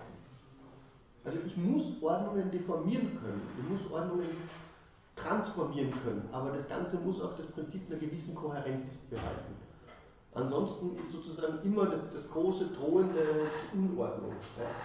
Und ich glaube, sozusagen dahin einzuführen, dass ich eine Ordnung intrinsisch ändern kann, ja, dass ich sie anderen Ordnungen annähern kann, dass ich sie vielleicht à la limite mit einer anderen Ordnung zusammenführen kann. Das, das scheint mir das zu sein, was Levinas im, im Auge hat, wenn er auf dieser Ambivalenz beharrt in all den Phänomenen, die er hier zeigt. Ja? Und um das wirklich von dem Biologischen wegzunehmen jetzt mal. Ja? Ich glaube, dass das Biologische, so wie er es hier versteht, wirklich nur die Einweihung in eine Ordnung ist, die per Definition ambivalent ist und sich gleichzeitig durch diese Ambivalenz die Möglichkeit sichert, sich transformieren zu lassen. Und also ich finde es in der Erziehung genauso. Ja? Ich, ich kann keine absolute Ordnung repräsentieren, ja, weil irgendwann wird die Repräsentation dieser Ordnung sozusagen die Frage danach aufwerfen, woher denn diese Ordnung stammt. Ja. Ich meine, das ist das, was Derrida als Gesetzeskraft definiert. Das ist ein mystischer Grund. Irgendwann wird für das Kind das Prinzip des Vaters eine mystische, eine mystische Figur sein. Ja. Ähm, ganz klar. Das ist das, was das Prinzip des einen wäre. Ja. Das ist das, wieso Levinas sagt, okay, wir brauchen diesen Vatermord.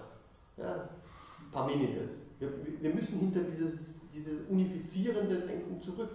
Ja. Es muss sozusagen eine Möglichkeit geben, dass das ganz andere sich manifestiert. Ja? Ohne sich sofort als Unordnung zu manifestieren. Ich glaube, nur, ja, also das wäre zumindest meine Interpretation dieses ganzen Teils, daraufhin, daraufhin will er hinaus. Ja? Und das wäre natürlich letztlich auch, um das Motiv nochmal aufzunehmen, das am Schluss hier kommt, äh, die einzige Möglichkeit, äh, das, was er die Brüderlichkeit nennt, zu denken. Die Brüderlichkeit ist unter dem Primat der Einheit nicht denkbar, weil sie diesen Pluralismus nicht zulässt. Sie lässt diese Mannigfaltigkeit des Seins nicht zu. Ich meine, das muss ich jetzt wirklich sagen, wenn er von Mannigfaltigkeit spricht und nicht einmal Schwesterlichkeit einführt oder die Frauen da erwähnt und auch die Art, wie er das schreibt, es braucht halt die Frau, um das Kind zu zeugen. Also ich lese das eher so nah, das ist so die, die, die, das, was man der Frau zu mutet und zuschreibt jetzt in diesem ganzen Kontext, nämlich zum Schluss eben, okay, es braucht dieses Element, weil ich habe jetzt ein bisschen weiter gelesen, zum Schluss, er schreibt, die einzige, die, die Liebe kann sich nur an der Vater-Sohn-Liebe orientieren, schreibt er hier. Ich habe jetzt extra weiter gelesen. Oder er schreibt, wenn jetzt von der Ordnung reden, ist es eine Auserwählung. Er schreibt jetzt dreimal, der, der Sohn ist auserwählt als einziger, das gilt natürlich für jeden Sohn. Also diese Begrifflichkeit, ich meine, der Auserwählung, der Einzigartigkeit, dann Vater-Sohn-Liebe ist das Vorbild für die Liebe schlechthin. Ich meine, und gleichzeitig vom Pluralität, doch, das schreibt das hier, für jede Liebe gilt das als das Vorbild. Ja. Und dann schreibt er von Pluralität und ich meine, gleichzeitig, es ist wirklich sehr widersprüchlich. Es ist widersprüchlich. Sehr widersprüchlich. Ja. Also, denke mir, ich meine, wenn ich das schreibe, dann muss man hoffen, na gut, dann sollte vielleicht das weibliche Geschlecht auch mit einbeziehen, wenigstens, oder? Aber es wird überall ausgeschlossen, außer dem Element der Fruchtbarkeit. Und ich meine, dass man, dass man heutzutage sagt, Brüderlichkeit ist ein Endergebnis. Dass man nicht einmal, wie, gesagt, also, dass man das. Ja, das, ist schon klar, das, das habe ich ja gesagt. Ich meine, der, der Diskurs ist sicher, wenn Sie ihn so kritisieren wollen, dann ist er inkorrekt. Ja. Das ist keine Frage. Ja, es geht nicht um inkorrekt, sondern es ja. stellt das, was er sagt, einfach. Schon wieder in Frage. Nicht jetzt komplett in Frage, es hat viele tolle Sachen, aber ich denke, das müsste doch einem auffallen. Und ich frage mich, was ist seine Motivation? Warum schreibt er das? Warum schreibt er nicht, wenn er von Pluralität schreibt, von andererseits, dass er. Er weiß ja, was er also schreibt, glaub, dass er das explizit ausschließt. Warum? Ich glaube, das, das, das, das ist nicht mal die Frage. Ich glaube nicht, dass er das nicht gesehen hat. Ich glaub, Eben, ich glaube auch nicht, dass er das nicht gesehen hat. Eben. Ja, also ich glaub, es, es, geht ihm da, na, es geht ihm, es geht ihm darum, diese, diese, diesen Primat der Einheit vor dem Hintergrund genau dessen sozusagen in Frage zu stellen, was wir letztens den Monotheismus diskutiert haben. Mhm. Ja? Und äh, darin gibt es dieses Prinzip. Aber darin, darin, ich meine, Sie kennen das ja, dort wird sozusagen auch genau diese, die Geschlechtsunterscheidung und so weiter und so fort, wird, wird in, in der Bibel in Frage gestellt. Nicht weder Jude noch Grieche, weder Mann noch Frau. Mhm. Das ist nicht das relevante Kriterium, um zu verstehen, was Schöpfung besagt. Und Schöpfung wird eben traditionell, das ist okay, das ist sozusagen das ist eine Quelle, auf die wir uns berufen, sie wird in dieser Figur, in dieser Vaterfigur diskutiert. Man könnte das jetzt völlig umdrehen. Man könnte vom, na, der Günther Anders hat diesen schönen Gott, wie hieß er? Mumba? Okay, da geht es da geht's halt darum, dass der Gott so, so, dem ist so langweilig und in seiner, in seiner Langeweile will er sozusagen das Echo seiner Worte hören und der, muss, der, der, der beginnt zuerst mal mit dem weiblichen Prinzip zu sprechen. Ja. Äh, das ist sozusagen die andere, die noch da ist. Ja. Meine, natürlich kann man das quasi so auch transformieren versuchen. Ich glaube, Levinas geht es nicht darum. Ja? Nee, ich glaube auch nicht, dass es darum geht, weil das nichts mit der Moral zu tun genau. hat. Darum ist es, wie Sie ja selber sagen, das Kapitel das irgendwie fällt von den anderen ab, es ist schwer es, einzuordnen. Es ist extrem.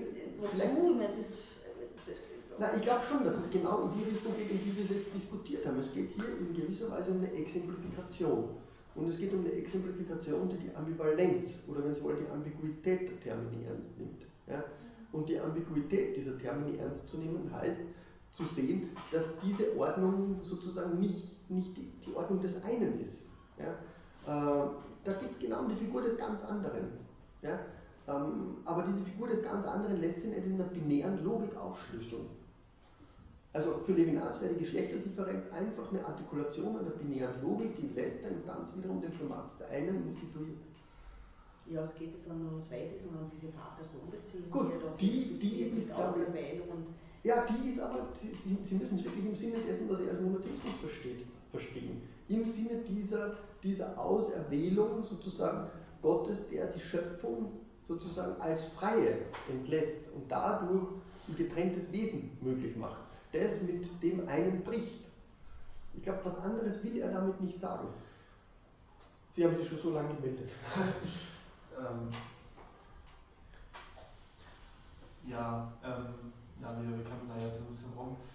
Ähm, ich wollte eigentlich noch was sagen zu, ganz äh, zu dem Anfang von dem, was Sie eben, wo Sie lange Monolog gehalten hatten, aber das, äh, weiß ich nicht, ob das jetzt noch Sinn macht, aber erstmal jetzt noch zu dem gerade.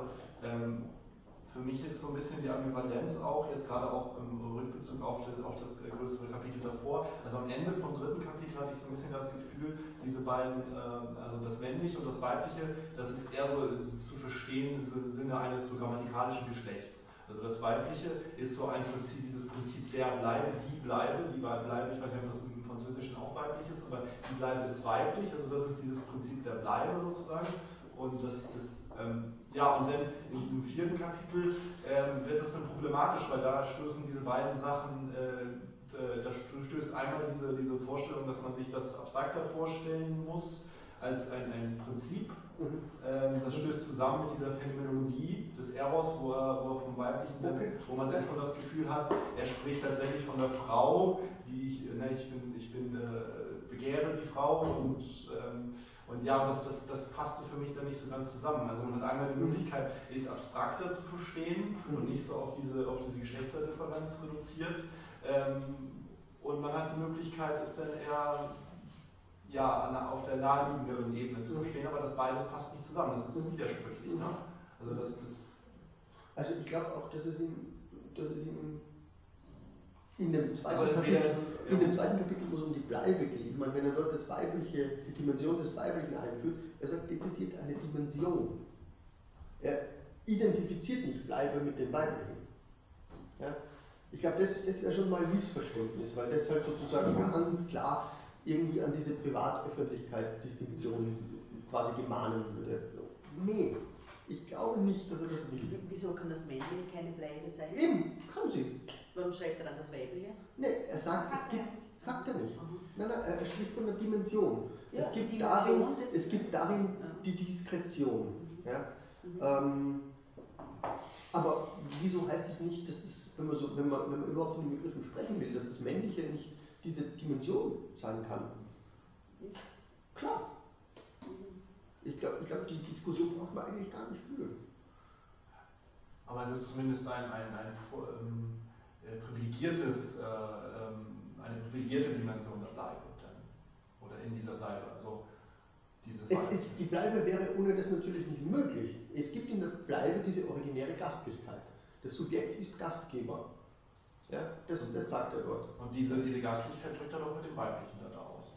Ne? Mit dieser Dimension des Weiblichen zusammengedacht. Ja, ja, und da ist es ja dann äh, naheliegend, dass man sagt, okay, er versteht es nicht im geschlechtlichen, mhm. also er versteht das als grammatikalisches, also in dem Sinne der Gut, grammatikalisch, ja.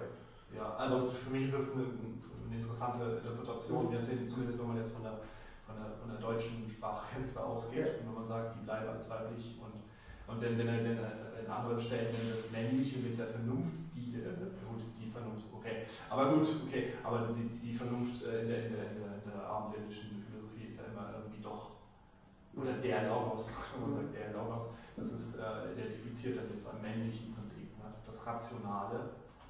Ähm. Na gut, aber ich meine, wenn, wenn Sie sich oder wenn man sich in dieser Perspektive vergegenwärtigen will, man kann durchaus sehr viele Hinweise finden. Also allein schon sozusagen die Zusammenschau der, der Geschichte, der geschichtlichen Vernunft, des geschichtlichen Urteils mit dem Virilen. Ja? Ich meine, das ist ja nochmal eine ganz eine andere Aufladung, die er da reinbringt. Ich meine, da kommt diese ganze, ähm, da, da, wird das männliche Prinzip, die männliche Dimension, wenn man so will, wird ja als eine dezidiert gewaltsame schon wieder diskutiert. Ja. Äh, also man könnte sich diese Spuren alle anschauen. Ja. Das würde jetzt auch passen mit dieser Interpretation von der, dass das männlich mit der Vernunft identifiziert wird. Also wenn genau. wir sagen, im Prinzip der Gewalt, also das hat ja bei, bei Levinas immer schon was latent gewalttätiges, was Vernunft, ja. vernünftige Denken im Sinne Kants oder der, der Tradition hat. Ne? Also das, ich würde sagen, dass er, dass er wirklich so zumindest an den Rändern des Diskurses, des Diskurses äh, sozusagen diese Zuschreibungen wirklich zu unterlaufen beginnt. Ja? Ähm, ob das rein grammatikalisch sozusagen zu fassen ist oder worauf er damit hin will, das weiß ich nicht. Ja? Also wie gesagt, das Kapitel fällt aus dem Rahmen, sagen wir es mal so. Ja? Aber vielleicht ist genau sozusagen das aus dem Rahmen fallen, ja, wiederum sozusagen eine Art und Weise, sozusagen dieses äh, dieses Wieder- und Zusammenspiel von Anruf und Antwort weiterzuführen. Ja? Ich meine, es, es, muss auch darum gehen, dass man das, was aus dem Rahmen fällt, eben, ja? Oder was sich eben begriffslogisch nicht vereinnahmen lässt, ja? und dennoch ja, auf der Ebene der Arbeit des Begriffs immer präsent ist, ja? dass man dem in gewisser Weise auch auf die Spur kommen kann, indem, man, indem man diese Diskurse wirklich verquert. Das würde ich ihm zugestehen. Die Diskurse sind selber in der Terminologie, die problematisch ist, aber ich sehe drin Ansätze hinter, hinter einfach klare Dichotomien hin zurückzudenken oder darüber hinwegzudenken eigentlich. Ja. Das Antlitz, also gut, ich meine, was heißt das Antlitz jenseits des Antlitzes? Ja? Ähm, das Weibliche. Ja? Ich meine, da, da, wird ja plötzlich vom Antlitz, es, es ist ein Jenseits. Ja? Das, das sind eigentlich Dinge, die also die entziehen sich meinem, meinem Verständnis auch des Begriffs des Antlitz zum Beispiel. Ich weiß nicht, was er damit genau intendiert. Ja. Da könnte man da sagen, dass er äh, jenseits der Pluralität äh, nochmals eine Pluralität entdeckt, die Mann und Frau ist. Und dass die sozusagen zwei Orientierungen sind, die. Aber ich glaube nicht, dass es eine Pluralität ist, die in zwei Orientierungen aufgeht. Ja, ich meine, zusammengeht auch nicht zusammengeht. Ich meine, wenn es eine Pluralität ist, dann geht es nicht in etwas auf oder in etwas zusammen. Dann bleibt im Prinzip eine, eine Nicht-Integrierbarkeit. Ich glaube eher, dass er, dass er wirklich eine Pluralität denkt. Ja. Also, ähm, das ist natürlich die Frage, was das heißen kann. Was das heißen kann für eine, für eine dichotomische Ordnung. Das heißt, dass sich die Glieder einer dichotomischen Ordnung, wenn sie wirklich plural wären, nicht in der Dichotomie auflösen lassen. Das heißt, dass die Dichotomie keine Dichotomie mehr ist, sondern Pluralität. Okay, gut. Also Sie sehen, äh, ich habe das letzte Kapitel auch nicht verstanden. Das ist jetzt so ein bisschen, das jetzt wie ein Punkt, deswegen würde ich jetzt gerne, also wenn jetzt ein Punkt gemacht wurde, wollte ich jetzt gerne eine äh, Frage ansprechen. Ja. und zwar, ähm, das bezieht sich auf Ihren Monolog, den Sie eben gehalten haben, wo Sie am Anfang davon gesprochen haben, man darf sich das auch nicht, was Levinas sagt, man darf sich das nicht so vorstellen, als wenn die Totalität verschwindet, sozusagen. Und ähm, also ich habe das jetzt so verstanden, dass ja das Paradoxe bei, bei, bei Levinas Ansatz ja ist, dass eigentlich jede ähm, jede, jede, jedes Gespräch oder, oder jedes Angesprochensein und, und also äh, diese ganze Geschichte mit äh, damit, äh, also äh, mit, der, mit der Subjektivität, wie die sich gründet und wie sich die Objektivität in der Subjektivität gründet. Das, das Paradoxe dabei ist ja, dass äh, jedes Gespräch äh, ähm, immer diese Totalität dann auch gründet, oder? Also dieses, dieses Gespräch ist quasi bei, bei Levinas ja das Ereignis des Seins. Das heißt, das, das, wir treten ein in die Ordnung des Seins durch ähm, das äh, Gespräch. Und dann habe hab ich diese Situation, und dann kommen die Institutionen rein und so weiter. Äh, es wird eine Universalität immer irgendwie gegründet. Und äh, dann komme ich in dieses Problem rein, dass äh, sich dann ja das, was Sie eben schon gesprochen haben, das kann sich ja irgendwie kristallisieren und, und festsetzen. Und dann muss ich das immer wieder in Frage stellen und immer wieder aufs Neue gründen. Das ist ja diese, das ist ja eine, diese fundamentale Paradoxie in dem Werk, oder nicht? Dazu? Ja, ich wollte eben, das wollte ich eben vorher auch sagen, dass es eben immer wieder auf das, also dass ich das so interpretiere, dass es immer wieder auf das Infragestellen ankommt, auch durch diese Vertiefung in sich selbst, dass man das dann immer wieder neu begründen und, und denken kann, schon dass die Rationalität vorhanden ist, sondern dass es ähm, ein, Stück, ein Stück weit konstruierbar ist und, und das auch dann eine moralisch integere Gesellschaft schafft. Aber dass es halt schon im Bewusstsein einer, einer passiert. So würde ich das also das, so wie es der Kollege formuliert hat, dass es sozusagen, ähm, dass wir diese Totalität konstituieren, dass sie gleichzeitig aber immer auf einer Schieflage bleibt. Also es bleibt immer Totalität auf einer Schieflage. Ja? Also es, es, bleibt immer die Totalität sozusagen davon gezeichnet, dass sie aus einer Asymmetrie hervorgegangen ist. Oder die Institution, ja? sagen wir es eher so. Ja? Also ich kann in einem Diskurs die, sozusagen die Universalität erreichen, aber die Universalität ist nicht etwas, was ich beispielsweise ähm, in einem universalen Gesetz artikulieren darf. Wenn es das täte, dann hätte sie die Universalität sozusagen eingerichtet und würde die Geradheit des von Antlitzes zu Antlitzes, des, des von Antlitz zu Antlitz äh, sozusagen wesensgemäß brechen. Ja? Dann wäre dann wär der soziale Raum immer schon von sozusagen dieser Totalität gewölbt. Ja? Aber Levinas geht es ja darum zu zeigen, dass der ethische Anspruch genau dasjenige ist, was, die, was diesen Raum bricht. Ja? Also dieser Raum ist nie ein einheitlich verfasster, ein gerader Raum. Ja? Die einzige gerade Beziehung ist die des von Antlitz zu Antlitz. Und diese Geradheit bricht jede Vermittlung über Normen, Diskurse, Gesetze, egal worüber. Eine soziale Beziehung, die vermittelt ist, ist nie eine gerade Beziehung. Ist sie eine gerade Beziehung, instituiert sie in dem Sinne Objektivität, Universalität. Aber sie lässt sich nie in dem Sinne instituieren, dass sie in eine, in eine totale Ordnung dieser Beziehung übergehen könnte. Weil dann gäbe es irgendwo dieses universale Maß, ja, anhand dessen sich zwei Fixpunkte oder mehrere Fixpunkte äh, im sozialen Gefüge messen ließen. Das wäre sozusagen wieder den Pluralismus.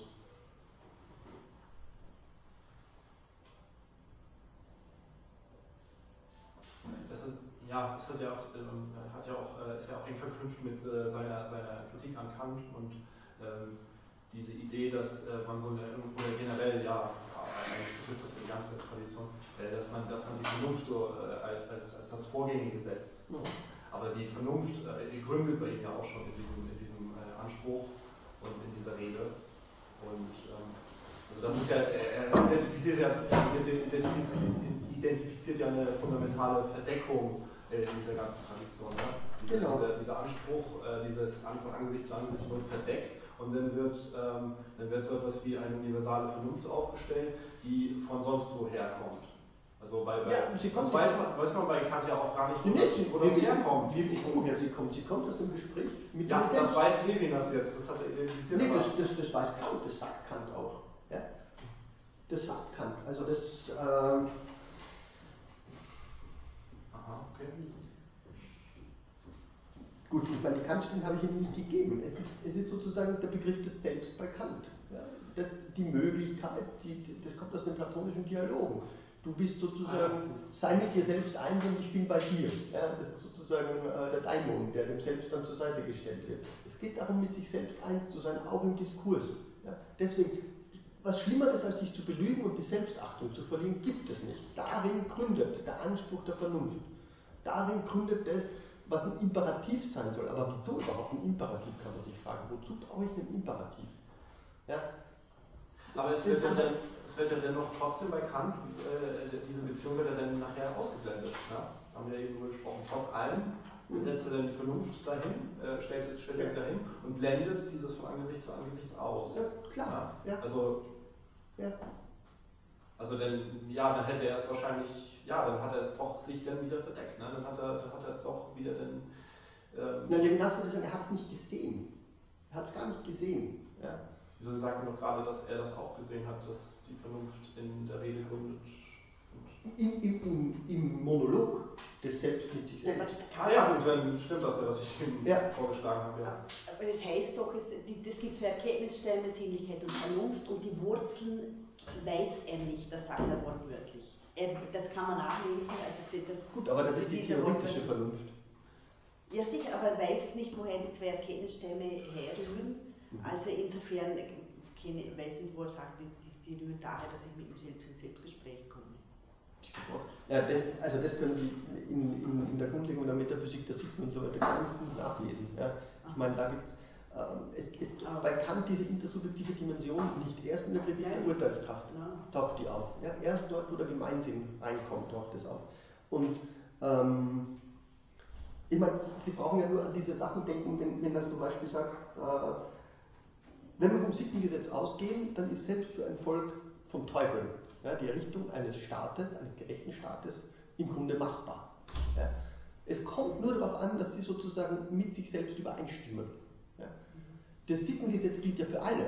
Das, das will ich auch nicht anzweifeln jetzt. Ich, nein, nein, es, es, es gilt für alle. Es gilt sowohl für die Engel als auch, ja, also das ist nicht das Problem. Das Problem, das Problem hat Kant nicht. Und das ist okay, würde Levinas sagen. Nur er hat eben was übersehen. Ja? Er hat eben was übersehen, was man sozusagen in diese ganze Frage der Begründung der Ethik einbringen muss. Ja? Aber du wolltest ja ein Ding zum Levinas machen durch diese Äußerung, oder?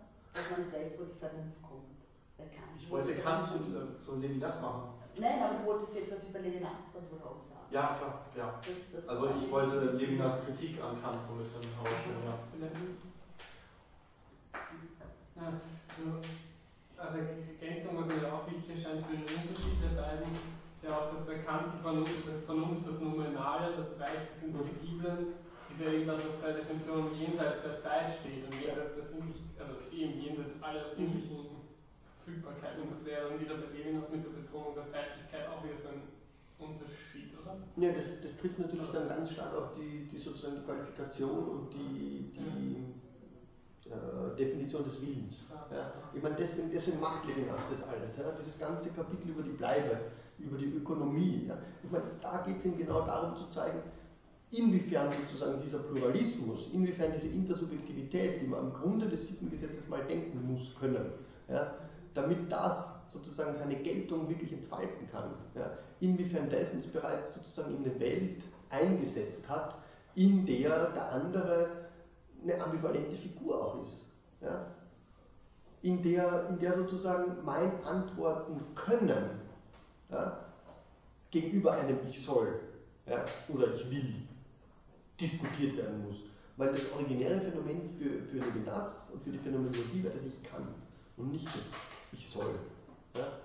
Also da, da, dahinter wollen sie zurückgehen, um, um, zu zeigen, inwiefern dieses Ich kann sich schon in einer ganz originären intersubjektiven Konstellation und Situation sich konstituiert hat.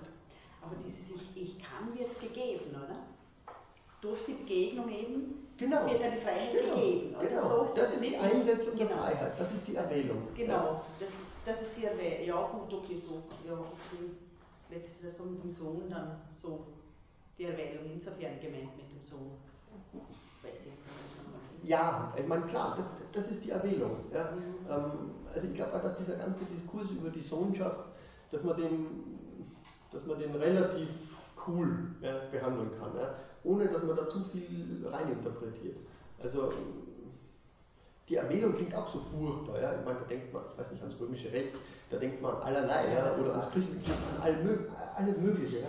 Nein, ich glaube nicht. Ich glaube, dass das Levinas, dass Levinas wirklich immer ausgehend von dieser ursprünglichen Situation denkt. Ja? Okay, gut.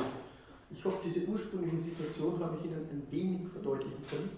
Äh, ja, sehe Sie vielleicht morgen oder Anfang des Semesters oder ansonsten äh, eher mündlich, würde ich sagen, weil wir nicht so viele sind. Äh, also, ja. Also ich mündlich, aber, aber wenn Sie jetzt gesagt haben, dass es doch erst dann nach dem zweiten Prüfungsbeweis komme ich auch morgen noch. Super, gut, dann sehen wir uns hoffentlich, sehen wir uns hoffentlich morgen. Also wie gesagt, Sie können Ihr Exemplar gerne mitnehmen. Ähm, ja, es wird sicher lustig, lustige Fragen geben, sagen wir so. Ja, ich stelle keine Fragen, wie man Levinas anwendet. Ja. Ich meine, ist, weil Sie sagten Komik, ja. Oder habe ich das falsch verstanden? Nee, weil, weil, weil sich da ganz leicht ähm, sozusagen Fragestellungen ergeben, die man per se nicht auflösen kann. Ja? Ich, meine, ich glaube, wenn man Levinas in solchen Kontexten diskutiert, da werden sich ganz schnell die Fronten verhärten. Ja? Äh, das mag zwar lustig sein, aber ich glaube nicht, dass es gewinnbringend ist. Ja? Also ähm, Levinas anzuwenden ist vielleicht, das ist sehr, sehr verlockend. Ich finde es sehr verlockend, also gerade in der Pädagogik zum Beispiel. Ja? dieses, dieses Motiv der Unterweisung reinzunehmen. Aber ich stelle keine solchen Fragen, weil ich glaube, da, da kommen wir vielleicht zu weit vom Buch weg und ich habe es doch sehr aufs Buch fokussiert. Gut, Dankeschön.